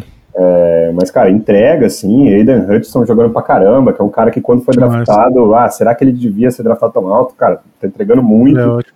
É, então... É, esse front office também, né, méritos para eles, porque esse último draft deles foi muito clínico, assim, foi muito pontual. É. Você pega esses caras que eles draftaram no first, no second e tal, eles pegaram um running back para trazer explosão, é justamente isso que ele traz. Eu, a gente tinha falado isso antes, né, mas você vê, o Campbell lá, linebacker... É. Eu, eu admiro muito só, Thiago, assim, quando você tem uma ideia. A convicção. Você fala, cara, eu, eu tenho essa ideia e isso vai dar certo. E, eu é sei que vai dar certo. Eu vou lá e vou fazer. É a convicção. E eles, é, porque... eles fizeram, porque, cara, eles, não, eles pegaram o Jamir Gibbs na 12 escolha e eles ainda deram a declaração de que se o Bijan Robinson, que para todo mundo, não tinha uma pessoa na liga inteira falando que o Bijan Robinson não era o melhor running back da classe. E eles ainda falaram, se o Bijan Robinson tivesse disponível, a gente ia pegar o Jamir Gibbs no lugar do Bijan Robinson, o que parece uma loucura, parece uma bobagem tremenda. Se iam mesmo, se o Jamir Gibbs vai, ter uma carreira melhor que o Bijan Robinson, não estou entrando nesse mérito. Fato é que, cara, tu vê esse jogo contra o Chargers foi Jamir Gibbs neles. É. Ele tá, é que assim, é que os caras têm o Amon St. Brown, que é um absurdo, e, e tiveram o David Montgomery que fez um touchdown de 75 jardas absurdo. Mas, é. cara, se você vê o jogo, ele passa o tempo inteiro pelo Jamir Gibbs. É, mas é, é, o jogo é, inteiro passando pelo Jamir Gibbs, cara. E, e, que é um cara que ele. Que, assim, não tô falando que ele é o melhor running back da liga, não é esse meu ponto. Não. Mas é a convicção, igual você falou, Thiago. Tipo, é um cara que eles falaram assim, meu. Eles tomaram. Eles ouviram tanto por ter fe, feito a escolha e, e, as declarações que eles deram junto com a escolha em relação ao Jamir Gibbs, e, e foi tão duvidado que esse cara ia render o que ele, o que ele tá rendendo, que, cara, é trabalho, assim, isso mostra o trabalho dos caras, assim, a gente é, não está escolhendo por escolher, a gente sabe o que a gente vai fazer com ele, espera é e assiste. É porque eles colocaram umas peças muito pontuais no time titular, que eu acho que quando você faz uma coisa dessa, que nem o Bijan Robson é mais jogador que o Jamir Gibbs, assim, não, a gente não precisa nem não precisa nem discutir, ele, ele é melhor. O, o, o Bijan Robson, ele vai ser elite, elite, elite. Tá na cara que ele vai ser um dos running backs mais perigosos da liga, vai, vai ser do caralho, não importa. É, o Jamir Gibbs era exatamente o que eles precisavam, porque o Lions, por exemplo, o Lions tinha dois running backs ano passado e um jogo corrido que era, era frutífero, ele funcionava. E eles falaram, ok, a gente sabe o que a gente quer fazer. A gente quer um running back parrudão e a gente quer um running back menor para fazer passing game e ser explosivo. E eles substituíram os dois por dois caras que fazem a mesma coisa que o, o anterior fazia, só que melhor. Então, tipo, é um upgrade aqui. Mas é, ao mesmo tempo, é, é ao mesmo tempo convicção do game plan e do estilo de jogo que você quer fazer, com boa avaliação de talento de trazer duas peças melhores para fazer a mesma coisa. Sam Laporta, Tyrande, baita avaliação de talento, porque eu, a gente fez um episódio de Tyrande aqui, eu, eu chamei ele de Baby Gronk, né? Baby Rob Gronkowski. O moleque já chegou pronto, tá, tá contribuindo demais. O linebacker que eles pegaram, meu Deus, jogou muita bola contra o Chargers. É, e aí o Free Agents também, né? Trouxeram eles, o Gardner Johnson e tal. Eles, eles sabiam o que eles queriam ser, sabiam onde eles estavam, e eles trouxeram as peças que faltavam para terminar de compor o que eles precisavam fazer. É, e você vê, por exemplo, é, o, eles tinham subido no ano anterior para pegar é, o, o, Williams, o wide receiver de Alabama, que, que era um, um, um, cara de velocidade. Não deu tão certo, eles trouxeram um cara lá de Cleveland, o Donovan People Jones, para fazer esse, esse, esse papel. É, é, um time que sabe exatamente o que quer fazer é, e tá trazendo as peças. Se não for campeão esse ano, acho que eles vão olhar e vão falar, ok, onde é que eu posso fazer um upgrade? Aqui, aqui, aqui, aqui, e vão trazer também. Então, é, tudo isso para dizer que eu acho que quem merece muito mérito também é o general, o general manager lá, que em pouquíssimo tempo fez um trabalho excepcional. Assim, GM quando manja muda um time inteiro assim, ó, é. do dia para noite. É, eu acho que é uma é uma situação onde, cara, todo mundo acertou, sabe? Tipo assim, GM acertou, head, co head coach e coaching staff tá acertando, uh, os jogadores estão entregando, cara, quem é novato na liga tá jogando bem, quem já tava na liga tá tendo o melhor momento da carreira, uh, então, pô, tudo dando certo, cara. É, é que é um, é, um, é um caminho difícil demais, assim, ser, ser campeão do Super Bowl. É, e, e, tem times mais parrudos para eles passarem por cima, assim, até, até conseguir um título. Times que têm experiência de playoffs, times que têm experiência até de Super Bowl, coisas que, que o Detroit Lions não tem. É, então, não dá para vir aqui garantir que, pô, é um favor. Acho que até por isso que não colocamos eles como favoritos, né, Thiago? Por mais que o time esteja entregando, esteja jogando, esteja indo bem, cara, na hora que você coloca eles para bater de frente, assim, pô, quem que você tem que ganhar para ser campeão do Super Bowl? Aí você começa a ver 49ers, que já teve lá, é, com, com o head coach que já teve lá. Eagles, que estava lá no passado, que já tem é. experiência. Do outro lado, quando for pegar um Super Bowl, Chiefs, preciso falar, não preciso falar do Chiefs, né? É. Baltimore Ravens com o head coach que já teve lá. Cara, você, o Lions vai ser o único time inexperiente dessa briga. É, é, que eu acho difícil, sabe o que é difícil pro Lions? É que tudo que eu falei do Lions agora, nessa, nessa minha última participação, se aplica ao Eagles também, eu acho que talvez num nível até mais alto.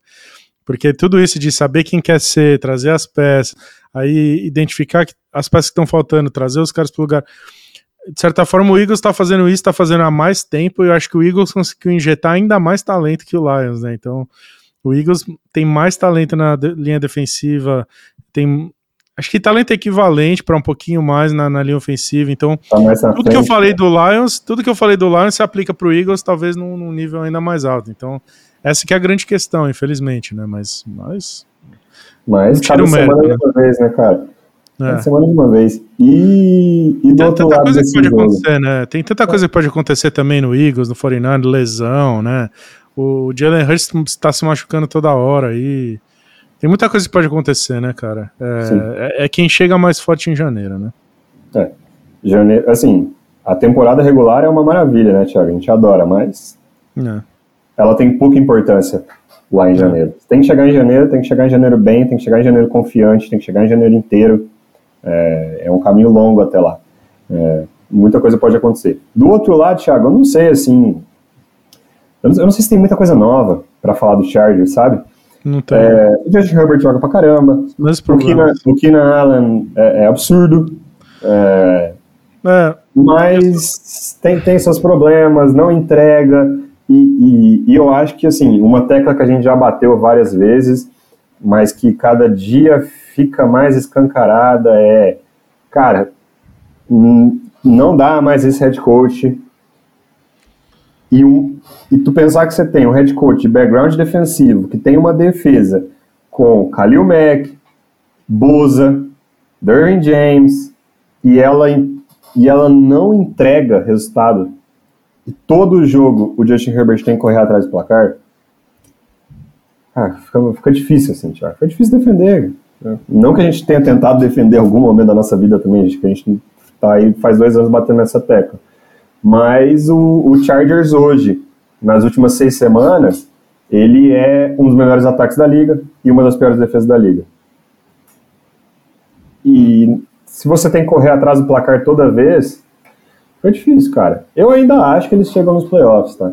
É, assim, tem muito time. Se você for pensar, tem Las Vegas, Raiders, Las Vegas Raiders na frente deles, tem Colts na frente deles, tem Browns na frente deles, que a gente já vai falar um pouco mais, tem Steelers na frente deles, é, que são times que não têm o talento que o Chargers tem, cara. Não tem. Mas faltam poucos jogos, assim, para eles assumirem a posição de playoffs deles e, e, chegarem. Tá começando a ficar apertado demais, sabe? É. É, é, é difícil. A gente. Tudo que a gente sempre fala do Chargers continua valendo, né? Não tem muita análise nova para fazer. Eu acho que precisa trocar o head coach, mas eu acho que eu acho que esse time tá o próximo head coach não vai acertar as coisas também de imediato, porque eu acho que eles estão num momento meio complicado da construção do roster em que eles vão viver uma entre-safra, assim. É, é, impressionante o quanto esse ataque depende do Keenan Allen para rodar, por exemplo, que é um cara que já não é menino mais, ele tá arrumando pro final da carreira dele. O Chargers tenta, tenta, tenta, tenta e não consegue botar um corpo de recebedores em volta do Keenan Allen. Tá tentando faz anos e não consegue. Quinton Johnson, volta lá no episódio de wide receivers que a gente fez, eu tinha falado mal dele como prospect. É, não gosto desse jogador. Então, assim, eles ficam patinando em montar um grupo de recebedores em volta do Keenan Allen. Se o Keenan Allen um dia ou outro aí tiver uma lesão de fim de que encerra a carreira dele aí meio repentina, os caras vão estar. Tá, caras, é, ter que montar um grupo do zero, por exemplo. Então, a única coisa boa pro Chargers é assim, é, primeiro é um time, é um time bom da liga, não é um time ruim, assim, é um time que pode pegar beliscar playoff aí. E a segunda coisa boa é que o Justin Herbert, mesmo, mesmo nessas temporadas aí com esse monte de problema que a gente não cansa de falar, ele seguidamente se mostra tão bom quanto a gente sempre achou que ele, que ele é mesmo, assim, né? Não, não teve miragem nenhuma, né? Ele é muito bom. Então, assim, um regime inteligente vai tirar alguma coisa desse moleque em alguma hora, né? Então é questão de ver que staff que vai vir pro lugar desse aí para montar uma coisa que funciona lá. Eu, eu gosto muito do GM lá, o Tom Telesco, mas eu não sei, assim, eu tô achando que é, eles vão ter que meio que fazer uma reformulação meio maior do que a gente imagina para esse time de fato ganhar. É, mas é, é um roster que é relativamente recheado de, de talento e eu não sei se pega playoff não, porque acho que tem muito time nesse, nesse balaio aí. Tem muito. Mas assim, também tá todo mundo 5-5, né? A impressão que eu tenho na EFC é que a EFC inteira tá 5-5 nesse momento, né? É um negócio bizarro. Então, qualquer time que é... dá aquela arrancada de três, jog... três vitórias seguidas já, já, já se, se mete muito no, no, no, no bolo lá, né? Não, não é verdade sobre tá todo mundo 5-5. não estão é, né? Mas é, é. É, tá embolado o suficiente para, tipo, daqui três semanas tá completamente diferente o, o miolo ali é, do wild card. Então, é. é tá embolado o suficiente para isso, assim. É. Mas só, só fazer um exercício, Thiago, rápido, assim, aproveitar o tema. Quantos quarterbacks na liga hoje são melhores que o Justin Herbert? É, Mahomes, Mahomes é, o Joe Burrow. Joe Burrow. É, que você hum. fala tranquilamente. Acabou aqui. Você fala tranquilamente. É, porque aí depois você vai começar. Josh Allen, talvez. Josh Allen. Hum, acho que talvez. sim. Josh Allen, acho que sim. Acho que sim. Mas assim, Lamar Jackson. Lamar, Lamar eu, eu, acho Lamar melhor. É, eu acho que o Lamar é, melhor. Mas assim, já, já, não é tão claro, né? Jalen Hurts, acho Jalen melhor. Hurts. É melhor. Mas não sei se é tão claro. O Hurts é melhor também por causa das pernas e tal. Lamar, mesma coisa. É, eu mas acho que ele é por aí. Cara, é por aí. Você vê o nível do talento desperdiçado? É. É, é. com certeza um quarterback top 10. É. Dá para fazer, um, dá pra fazer uma argumentação dele ser um quarterback top 5. É. E o time tá com 4 vitórias e 5 derrotas. É, complicado. Sendo que ele tá jogando bem. É diferente do, do, do Buffalo Bills, que tem é, uma vitória a mais, né? Tá 5-5 o Buffalo Bills, ainda não teve bye, então tem um jogo a mais com o Chargers. Mas um, é um Bills de um Josh Allen que não tá jogando tão bem esse ano quanto o Justin Herbert. Então, talento desperdiçado absurdo, assim. Eu acho que o, o Tom Telesco, porra, o, o, time que ele montou, você tem que dar o crédito, né? Com suas falhas, todo time da NFL tem buraco. É, aí você tem que escolher qual buraco que você quer. É, a gente pode concordar ou discordar dos buracos que, o Telesco é, decidiu continuar tendo, né, como, como é a posição de recebedor. É, não gosto da escolha do Quentin Johnston, onde eles escolheram. É, perderam o Mike Williams com esse L nessa temporada, o que teve seu impacto forte. Assim, o Mike Williams estava jogando muito bem, inclusive, antes de machucar. É, mas ele monta um, um, roster bem capaz, assim, bem capaz. O grande erro dele é que ele dá muito tempo pro, pro, pro Brandon Staley. É, esse é o, para mim, esse é o, pra, eu, eu, acho que você concorda comigo, né? Pra gente, esse é o grande erro do cara. É, mas, vamos ver. Eu, eu acho, assim, talento por talento, o Chargers deveria estar no top 7 da AFC e ir pros playoffs. Só que tá começando a ficar curto, assim, tá começando a ter pouco tempo. Tem mais oito jogos. Já tem mais da metade dos jogos que o Chargers tinha para jogar. É, eles precisam emplacar ali três, três vitórias seguidas, alguma coisa assim, é, para a gente ter alguma esperança. Falando de schedule, só para aproveitar, já que a gente está aqui, Packers, Ravens, que é um jogo difícil, Patriots, Broncos, Raiders, Bills, Broncos, Chiefs. Cara, a gente devia estar tá mirando aqui perder de Ravens, perder de Chiefs, o que não seria nenhum absurdo. Se bem que eles sempre jogam bem contra o, contra o Kansas City Chiefs, né? Então, talvez eles até ganhem. É um jogo, inclusive, é o último jogo deles na, na temporada contra o Kansas City. Kansas City já pode estar, tá, tipo, com o first seed é, definido e, enfim, pode estar nessa situação. Mas, cara, duas vezes contra o Broncos, uma vez contra o Patriots, uma vez contra o Raiders, uma vez contra o Packers deveria dar, sabe, já Deveria para você, porra, ganhar esses cinco jogos e aí talvez com 5-3 o, o time terminaria ali com nove vitórias, oito derrotas, o que talvez seja suficiente, talvez não seja. É, mas assim, menos que 5-3 já ferrou tudo. Já hum. o time já tá num buraco. Hum. Vamos pro nosso último jogo?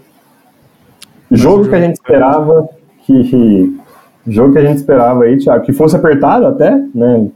tinha um cenário onde ele era um jogo parelho, é, de pontuação, mas não com uma pontuação alta. Eu não achava que Cleveland Browns e Baltimore Ravens, duas das melhores defesas da liga, fosse terminar num 33 a 31. E ainda por cima, além de tudo isso, foi um jogo que o Ravens abriu o placar e estava com a vitória garantida e de repente eles perderam o jogo. Eles chegam a liderar esse, esse jogo por 31 a 17 jogando fácil, assim, de boa. E de repente eles perdem na última jogada do jogo por 33 a 31. É, esse jogo é meio de cortar o coração em, algum, em algumas, de algumas maneiras, assim. Essas duas defesas são historicamente boas, assim. A defesa do Browns é absurda em todos os níveis, secundária, pass rush, tudo, assim. Defesa completaça e tal. Mas as duas são. É, e é jogo de divisão, cara. Jogo de divisão é tipo clássico no futebol brasileiro. Tudo pode acontecer. É, Corinthians 1x0, gol do Betão no ano que foi rebaixado. Enquanto São Paulo, o maior campeão da história, entendeu? É, jogo de divisão é isso. Qualquer coisa pode acontecer a qualquer momento e você não pode tirar muita informação do, do que aconteceu, sabe? Tipo, ah, o Raven, esse Ravens perdeu, não, não é tudo isso. O Ravens é tudo isso. E perdeu um jogo de divisão que é tipo perder um clássico. Acontece às vezes. O que eu acho que é de cortar o coração é que, para mim, o que aconteceu nesse jogo foi que o Deshaun Watson jogou muita bola, jogou pra caralho. O Deshaun Watson contra uma defesa que ninguém se criou a temporada inteira.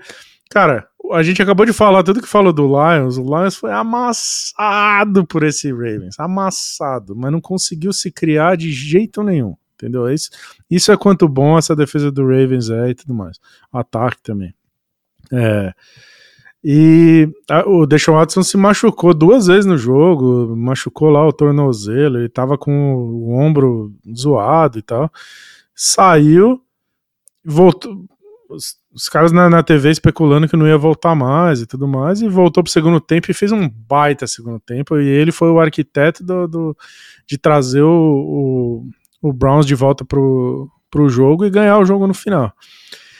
que eu digo que é de cortar o coração, porque a gente tá gravando isso no dia em que foi anunciado que ele tá fora da, da, temporada, com vai ter que operar o ombro e não vai jogar mais.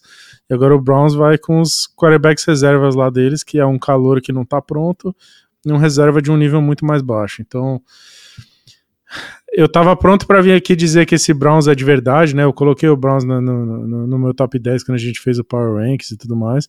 Eu acho que esse time. E eu chamei esse um time um time de. Eu tinha chamado eles um time é, subvalorizado para todo mundo, né? Era um time menosprezado, assim, as pessoas não davam o valor que eu achava que eles tinham. Eu acho que nesse momento, quando era o momento que todo mundo ia começar a dar o valor que eu acho que eu já dava para eles, é um momento que eu acho que a temporada deles foi pro saco. Eu acho que perder o Deshaun Watson, para mim, significa que eles não têm chance nenhuma de competir. Eu acho que eles podem até pegar playoff, mas eles não têm muita chance de competir lá em janeiro.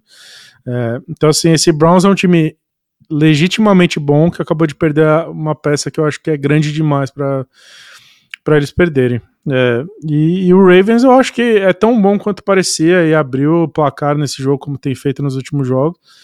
Eu acho que esse, esse Ravens tem uma vocação para entregar jogo de divisão que é bizarro, assim. É, se eles fossem assim, tipo futebol paulista, assim, é aquele time que acaba entregando pros rivais, sabe? Porque eles perderam um jogo pro Steelers que não, dava, não podia ter perdido e perderam.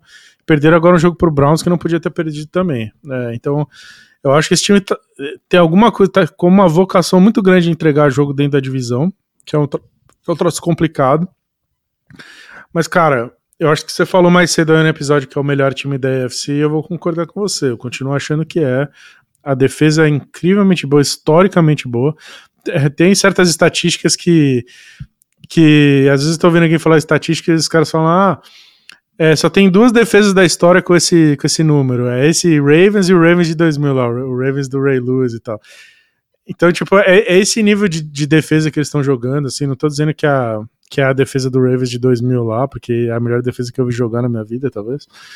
É, ou eles ou o Seahawks lá do, da Legion Boom, mas é, mas é tá com números que com, comparados com aquela defesa, pra você ter uma ideia. Assim. Então, defensivamente é um time muito bom.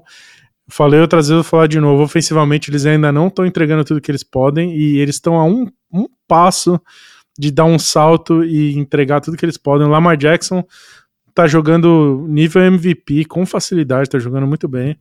É, tem umas peças ali que quando engrenarem, é, o Ravens vai dar um salto. Então, assim, vitória do Browns, e eu saio de lá achando que o Ravens é o time mais forte da AFC ainda, e o, e o Browns não tem muita chance de competir em janeiro, para ser bem sincero com você. O Ravens tem suas bizarrices, né, Thiago? Porque, por exemplo, ele é. é eu tava falando é, da diferença de pontos, né, do saldo de gols da, da NFL. O Ravens é hoje o time com a maior diferença de pontos positivo aí da liga inteira. E o Dolphins meteu 70 pontos em alguém. E o, e o, Dolphins ganhou um jogo de 70 a 20, não, não, não vamos esquecer. E aí esse próprio Ravens, ele tem três derrotas na temporada. Como você falou, essa pro Browns, que tava, foi meio entregada, assim. Pro Steelers, que foi um jogo horroroso. E pro Indianapolis Colts, sem Anthony Richardson. É. Olha as três derrotas. E aí ele ainda fez, porra, é, jogo meio apertado com, com o Cardinals e ganhou. É, placar apertado ali contra o Bengals, mas conseguiram ganhar.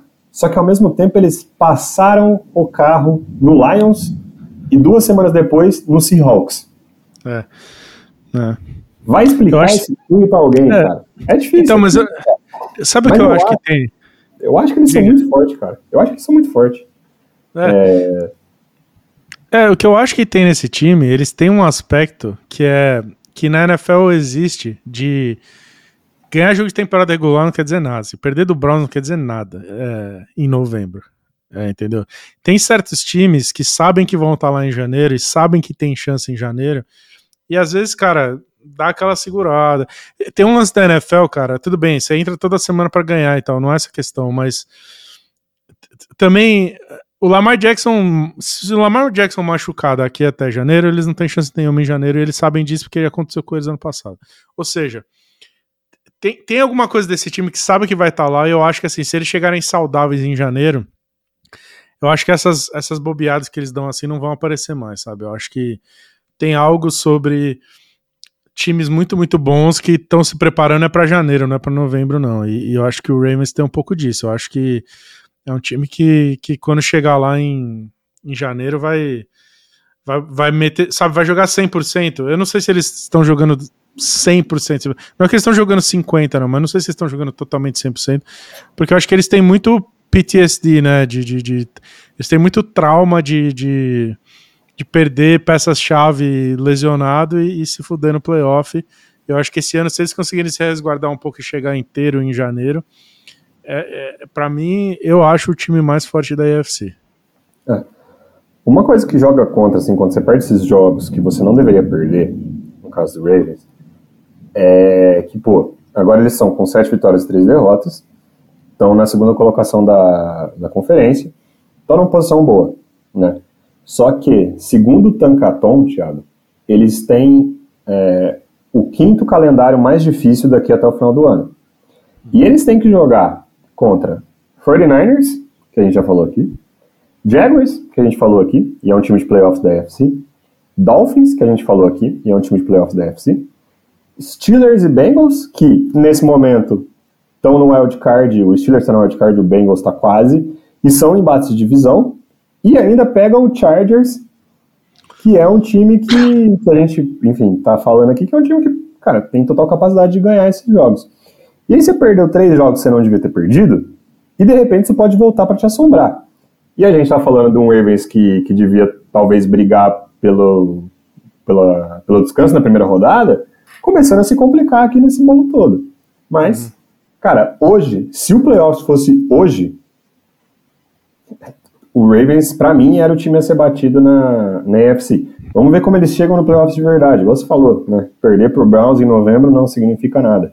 É, esse time é muito ajeitado, assim. Porra, quando os recebedores não dropam os passes do Lamar, o negócio fica um pouco mais fácil e tal.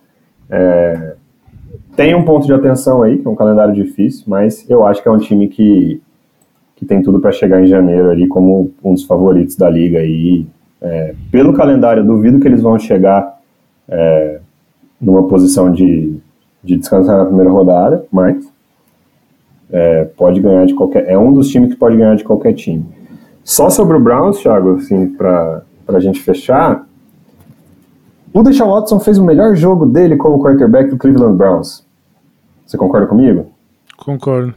É suficiente para um cara que você entregou quatro escolhas de primeira rodada e pagou 230 milhões de reais de contrato? Não. Não, de reais não, de dólares. Dólares, desculpa. O que dá mais ou menos 5 é, bilhões de reais. É bilhão, né? É bilhão. É. Em real é, dá vai, bilhão. Vai pegar bilhões, desculpa. É. Dólares, né? desculpa. Desculpa, é o calor. É, não é suficiente. É. Ele é, melhor que os, ele é melhor que os outros que, que os outros caras? Sim.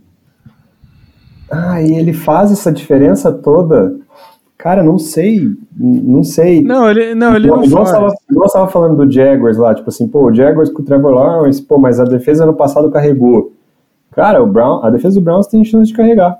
De carregar esses caras para umas vitórias ali amarradas, sem graça tal, e, e, o time chegar, assim. Na minha opinião, não devia chegar, tá? Assim, a AFC tem times bons o suficientes que deveriam deixar o Cleveland Browns fora dos playoffs. Uhum. Mas o Pittsburgh Steelers também não devia estar 6-3. O Las Vegas Raiders não devia estar com 5 vitórias, 5 derrotas. Não é assim que a NFL funciona, né, Thiago? Você tem que entrar em campo, você tem que jogar, você tem que ganhar. E tem que tirar o é. time da sua frente. E é. poucos caras fazem isso contra o Cleveland Browns. É, eu só acho que esse é, o que ele custou, tanto os picks quanto o contrato e tudo mais, nunca vai valer. É, foi, foi, uma, foi uma das piores dos piores moves da história da NFL. Foi uma cagada gigantesca que o Browns fez. É, e isso nunca vai mudar, é o que é. é então ele nunca vai valer isso. Agora, para mim, ele faz muita diferença assim. Entre ele e os caras que vão jogar lá, vai jogar. Hoje foi anunciado que ele tá fora da temporada. E pro próximo jogo, eles anunciaram que o titular vai ser o DTR, né? O Dorian Thompson Robinson que é calouro. Meu sleeper falou dele. do é, episódio de quarterbacks. É, pois é. Esse ano tá muito louco, né? Porque parece que tiveram, não sei se 10 ou 11 quarterbacks calouros que já jogaram, né? Que é o máximo da história da NFL. É. Cara, um terço dos times da liga com um quarterback calor, tá ligado? Que, que não quer dizer muita coisa porque não foi intencional, né? Teve muita não, muitos, aí. muitos não foram intencionais. Tem muitos desses caras aí que deveriam estar tá trabalhando no McDonald's, né, no show, tipo, de DeVito, é, o cara do Bears lá, o Bajan. É, Tommy DeVito, o, do, do, do Giants, não é jogador profissional. Ele tem Nosso herói, do... inclusive, ainda mora com os pais. É. Esse tá vivendo, não é jogador tá profissional, não é jogador profissional, devia ser professor de educação física em algum canto aí. Não é jogador de NFL. É, ele tem o nome do. de personagem de filme do, do Scorsese, tá? É, ele tem o nome do Joe Pesci, o Joe Pesci no, no, no filme do Scorsese lá tem o, chama, tem o nome dele. É, não é jogador profissional. O próprio Tyler, o Bagent lá do Chicago, esses caras aí não, não são quarterback de NFL, não era pra estar tá jogando. Agora, é, o Darren Thompson Robinson é melhor que esses caras aí. Ele, eu acho que ele, eu acho que ele foi, trouxeram ele porque ele tem potencial nessa. Você, nesse podcast, falou lá no, no episódio de, de, de, que a gente estava falando do draft, que ele ele era para ser trazido e ser desenvolvido e ter chance de ser um bom quarterback ali mais para frente, né? Assim, daqui a 3, 4 anos, ele tem as ferramentas físicas e tal.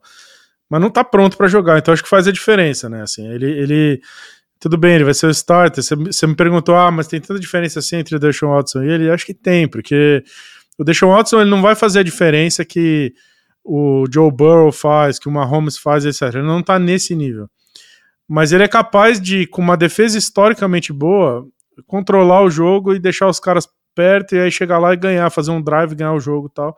Que eu acho que esses outros caras não têm. Então, se tivesse sido o DTR uh, ou o Walker, né, o PJ Walker, que é o outro cara que tá lá, contra esse Ravens, teria dado vitória do Ravens com uma certa facilidade. Então, é por isso que eu acho o Deshaun Watson nunca vai valer os 230 milhões que ele recebeu e ao mesmo tempo ele é. Sem ele, acho que não tem nenhuma chance do Browns competir. Eu acho que com ele tinha alguma chance do Browns competir. Então, eu acho que para mim ele faz tanta diferença assim. Ele, ele jogou muito bem nesse jogo. Ele arquitetou essa vitória e é é uma brochada gigantesca seu, seu torcedor do Browns, né? Uma puta vitória do seu time contra rival. No dia seguinte, essa água no chope aí. Então, não sei, eu, eu não vejo nenhum cenário que o DTR, a não ser que o moleque chegue e arrebente do nada, mas assim, o jogo que ele jogou, ele jogou um jogo esse ano, para mim ficou muito evidente que não tá nem, nem perto de estar tá pronto. Ele não tá, ele não tá pronto. O Browns vai ter que ser muito, muito inteligente no jeito que eles usam ele para é, proteger ele das cagadas que ele vai fazer. Ele jogou um jogo completo esse ano contra o Baltimore Ravens e foi um jogo catastrófico, tá? É, correu quatro vezes com a bola para 24 jardas, então ele mostrou aquele potencial ali de ameaça dupla, né? É, que, que, a gente já sabia que ele tinha. Só que no jogo aéreo, 52% de passes completos, né? 19 acertos em 36 tentados, 121 jardas, então ali é, jardas por passe baixíssima, três interceptações, quatro saques e um jogo assim, mostrou nada, no, quase nada no jogo aéreo. É, ele não tá pronto, ele vai, enfim. Só que também, Thiago, entre ele e o PJ Walker, eu acho que tem que ser ele, tá, sabe? Você, ele, ele é o cara que você não sabe ah. o que, que ele tem para dar. PJ Walker você sabe. O grande problema é, pô, tu vai jogar o cara aos leões numa corrida para os playoffs. Tal, assim, se fosse olhar momento, deveria ser o PJ Walker. Mas se fosse olhar futuro, deveria ser o DTR. É, é uma bala, assim, de, fa de fato é uma bala, porque diminui bastante as chances do, do Cleveland Browns brigar, é, mas, sei lá, acho que não devia estar aqui, de qualquer forma. Sei, assim, eu não, não, não me encanta o, o, esse Cleveland Browns, a situação desse Cleveland Browns, ser um dos times de playoffs da AFC, mesmo com o Deshaun Watson. Ou seja, o Deshaun Watson também, o máximo que ele, que ele puder jogar mal e ser esquecido na história da liga, melhor. Assim. Hum. É, essa é a minha opinião sobre ele, né? Enfim. É. É, mas vamos ver o que, que vira, né? O, o calendário do Browns, é, pô, jogo de divisão, tem Broncos, tem Rams, tem Bears. Porra, dá para continuar lá na briga, tá, Thiago? Vai continuar lá na briga. Se talvez entre, talvez não entre, mas vai continuar na briga o tempo todo, até porque essa defesa coloca o time em posição para brigar é, todas as semanas, né?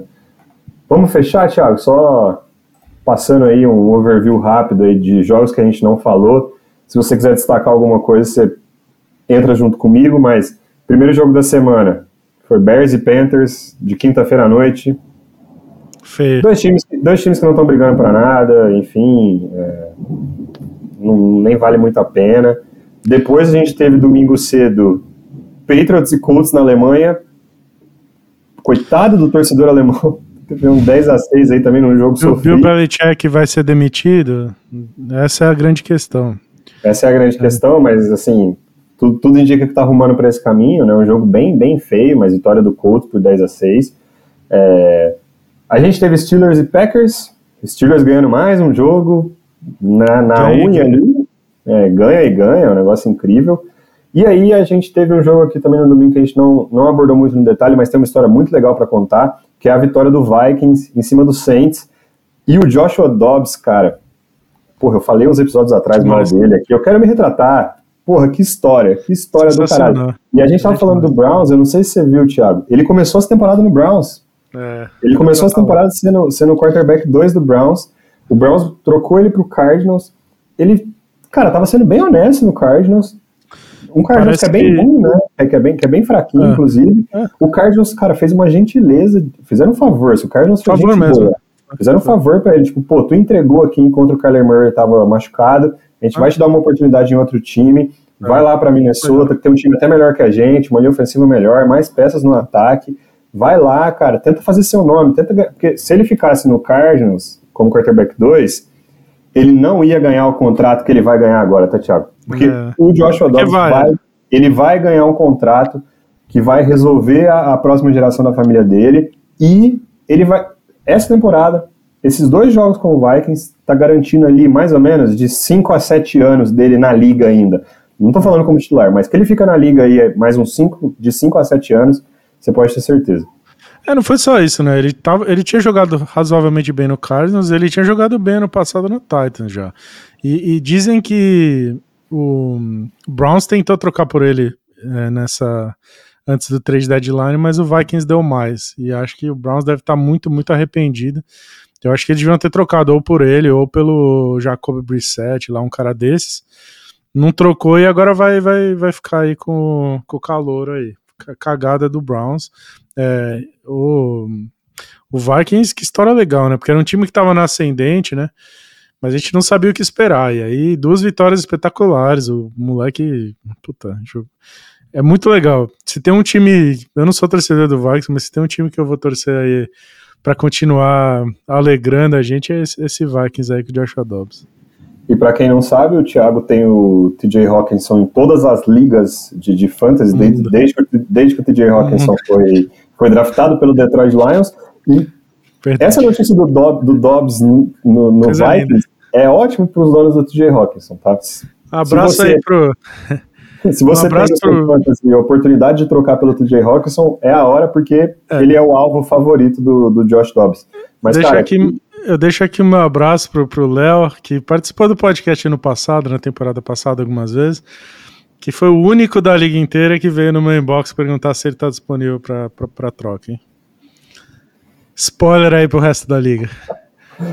E o que você respondeu para ele, Thiago? Ah, vamos esperar mais uma semana aí ver o que, que, é. Mas não vamos trocar, né? O é, Vancouver Northern vai para vai as cabeças. Não... não, Vancouver Northern sem o TJ Hawkinson é, não pode, não pode, é um crime. Mas, mas que história do Vikings, né, Thiago? Porque, pô, começou a temporada mal, daí perde o Kirk Cousins na hora que tava tentando dar uma ascendência ali na temporada, porra, e agora o que vai ser do Vikings? Nesse momento, tá no wild card e tá, cara, com positividade extrema, assim, tá carregando aquele momentum para conseguir continuar é, nesse caminho aí de chegar nos playoffs, cara. Então, pô, vitória do Vikings em cima do Saints, com essa história do Josh Dobbs fantástica tá rolando. Outro jogo que a gente teve, Buccaneers e Titans aí, que eu acho que são dois times que não disputam muita coisa nesse ano, vitória, vitória do Buccaneers. Cardinals e Falcons. Bu e... Buccaneers tem chance de ganhar a divisão, hein? É, tem, mas vamos torcer que não. Time meio coeso, né? É, sim, mas. Porra, também essa divisão aí é a famosa. Alguém tem vencer, que ganhar. Alguém tem que ganhar. Quem vencer vai ser sem a intenção de vencer, né? Vitórias culposas. Teve Cardinals e Falcons, vitória do Cardinals e. É até Volta difícil. É, é até difícil expressar os sentimentos que a gente tem em cima do Falcons, né? O Falcons aí. É, o Falcons... Se, não abrir, se não abrir essa vaga de head coach, Thiago, tá tudo errado, tá? Tudo é. errado. E, e, e, agora o Cardinals tem um lance interessante aí. Não queria, não quero abrir muita discussão, não, porque é quase duas horas de episódio, mas assim, o Cardinals eu acho que vai legitimamente considerar ficar com o Kyler Murray a longo prazo e não draftar um quarterback no, no ano que vem. Eu acho que essas últimas rodadas aí são justamente para estabelecer isso.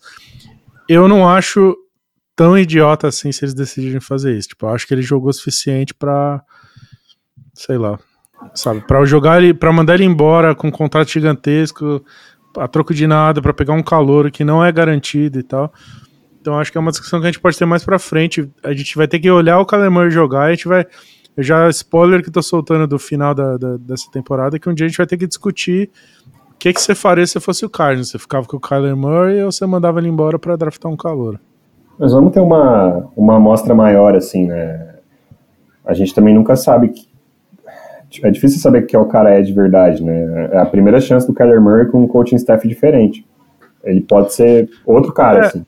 A única coisa que eu tô dizendo, que, que eu acho, que acho que é uma notícia boa, que a gente vai poder analisar de verdade, que eu achei que a lesão não afetou em nada. Eu achei que ele tava. É. Ele correndo ali com a velocidade que ele sempre correu, assim. A, o speed é. tava lá. Então, não, acho que vai um... ser legal. A gente vai ter sete jogos aí, sei lá, para analisar. Assim, fazer uma análise justa e, e, tomar uma decisão justa. Você acha que o Cardinals vai tomar uma decisão, ele vai, vai ter um espaço amostral legal aí para tomar essa decisão. O, o Cardinals teve bastante paciência nessa recuperação do Kyler Murray. Até porque sabiam que não ia brigar, né? E aí uma, uma recuperação de cruzada anterior com paciência, ela é, ela geralmente é, é tranquila, assim, né? o, cara consegue voltar, não logo de imediato, mas ali até que rápido, já numa, num top speed aí, normal, assim, mas a agilidade dele tá lá, enfim. Que são os pontos fortes do jogo dele, né, Thiago? Tem que saber explorar essas coisas. É, enquanto isso, porra, o Falcons, ah, que tristeza. Eu queria que a história do Falcons fosse tipo a história do Lions, sabe? Que fosse legal nesse nível, mas não, é. não vai ser não. É... Coach novo e quarterback novo muda tudo lá, porque o talento que tem lá é legítimo. Então, no é. head coach novo, quarterback novo, muda tudo. Vamos ver se eles acertam essa na, na off-season, né? E aí, outros, os últimos três jogos aqui, Cowboys e Giants. Giants vai se a passos largos aí para ser o pior time da liga, né, Thiago? Assim, é uma disputa é. boa aí com outros times, mas enfim. É, Giants leva a crer que vai, vai pelo menos conseguir o segundo pick overall, se não o primeiro. E aí isso praticamente garante um ótimo quarterback para eles e acho que muda tudo. O Giants está jogando com o Tommy DeVito, que é o personagem do Joe Pesci no Bons Companheiros, no, no, no Goodfellas. Para mim, a gente tem amigos que são fervorosos é, believers no, no tanking, né? Eu acho que aí você, Lucas, a gente mais do que a maioria das pessoas não acredita que tanking é uma coisa que existe. Não tem time que entra lá para perder de propósito. Agora, eu não sei se eu já vi algo mais próximo de provar que tanking existe do que esse Giants entrar com o Tommy DeVito de quarterback, porque não ganha isso. Com o Tommy DeVito não ganha nem do time do bairro aqui né? Time de CFL. Ele, ele, se ele vier jogar CFL aqui, acho que pega reserva em algum canto, Tommy DeVito. Então, assim, eu nunca, eu não sei se eu me lembro de um time em que eu falava, quer saber, se bobear, tanque existe mesmo, rapaz. Formas disfarçadas de perder jogos. É, não ah, é tanque. Não, não é nem disfarçado, não é nem disfarçado, bicho. Essa é na cara, é botar o Tommy DeVito. Meu amigo, traz o qualquer. Cara, tem algum. Alguém aí que tá sem time que é que é profissional, sabe? Você jogar com um cara que não é quarterback profissional é brincadeira. Tem, tem, tem gente aí, free agent, que você tinha que trazer. É um absurdo. É um absurdo. É tanque descarado e bom pro Giants, porque se eles conseguirem um dos top 2 pick, tem dois quarterbacks que, que valem esse, esse pick nesse ano. O Giants pegando um deles muda, muda a franquia do dia pra noite. Porque Daniel Jones também é duro, né? Mas enfim. Ah, não. É, Seahawks e Commanders foi um, um, dos últimos jogos que a gente tem para falar aqui. Vitória do Seahawks, Thiago, nada, nada ali. Seahawks, seis vitórias, três derrotas, que é o mesmo recorde do San Francisco 49ers, e eles são da mesma divisão. Nada, nada ali na surdina. Mas o mais impressionante desse jogo até, eu vou te dizer que é o Commanders, tá? É. Vendeu na trade deadline, continua brigando, e a duplinha, que a gente até falou em outro episódio aqui, de B-Enemy, coordenador ofensivo, e Howell, quarterback, tá dando, tá, tá dando umas coisinhas interessantes ali, tá, Thiago? Tá, acho que até acima das expectativas ali do que eu tinha. B-Enemy vai se posicionando bem, inclusive, para finalmente conseguir o cargo de head coach dele, assim, acho que essa é a história que eu mais queria acompanhar do, do Washington Commanders esse ano, e, e, o cara tá, tá conseguindo se posicionar bem. O Chiefs sente falta dele, e o Redskins consegue performar legal. É, é. uma boa história. É, Sam, se ele desenvolver o Sam Howell para virar um franchise quarterback, é, o, é, aí pronto, né? Ele é, é o ticket dele para virar head coach de verdade. Vai provar que tava todo mundo errado mesmo, que ele merece. É, Sam que provavelmente vai ser dado uma chance, provavelmente vai ser o quarterback deles no ano que vem. Certamente vão apostar nele para ver se vira alguma coisa. Seahawks tem uma desconfiança, rapaz, mas muito grande. Acho que Dino Smith virou abóbora. Acho que para esse ano não vai dar, não. Infelizmente. Eu moro aqui, tô a duas horas do estádio deles aqui. É, então é um time que eu tenho um certo carinho por eles, mas é, não é meu time. Mas acho que tô com uma desconfiança muito grande que esse ano não vai dar em nada. Mas nessa NFC eles vão para playoffs. Eu, eu, não acho que no, assim, eu acho que tem um, um gap muito grande de Lions, Niners, Eagles para todo o resto da NFC. Todo o resto. É, isso inclui Seahawks, isso inclui Vikings, isso inclui Cowboys, isso inclui quem ganhar a divisão entre Saints, Buccaneers, Falcons, todo mundo. É, mas playoff é playoff, né? Primeiro você chega, depois você ganha e os caras vão chegar de novo ali, segundo ano que eles vão chegar. E o último jogo que a gente teve ali no domingo, domingo à noite, que é nosso último jogo desse jogo rápido, grande Raiders e Jets. Os prime times foram meio sofríveis essa semana, né, infelizmente. Mas, cara, a gente já falou muito sobre Jets, a situação de quarterback, 16 a 12 ali, horrível esse jogo.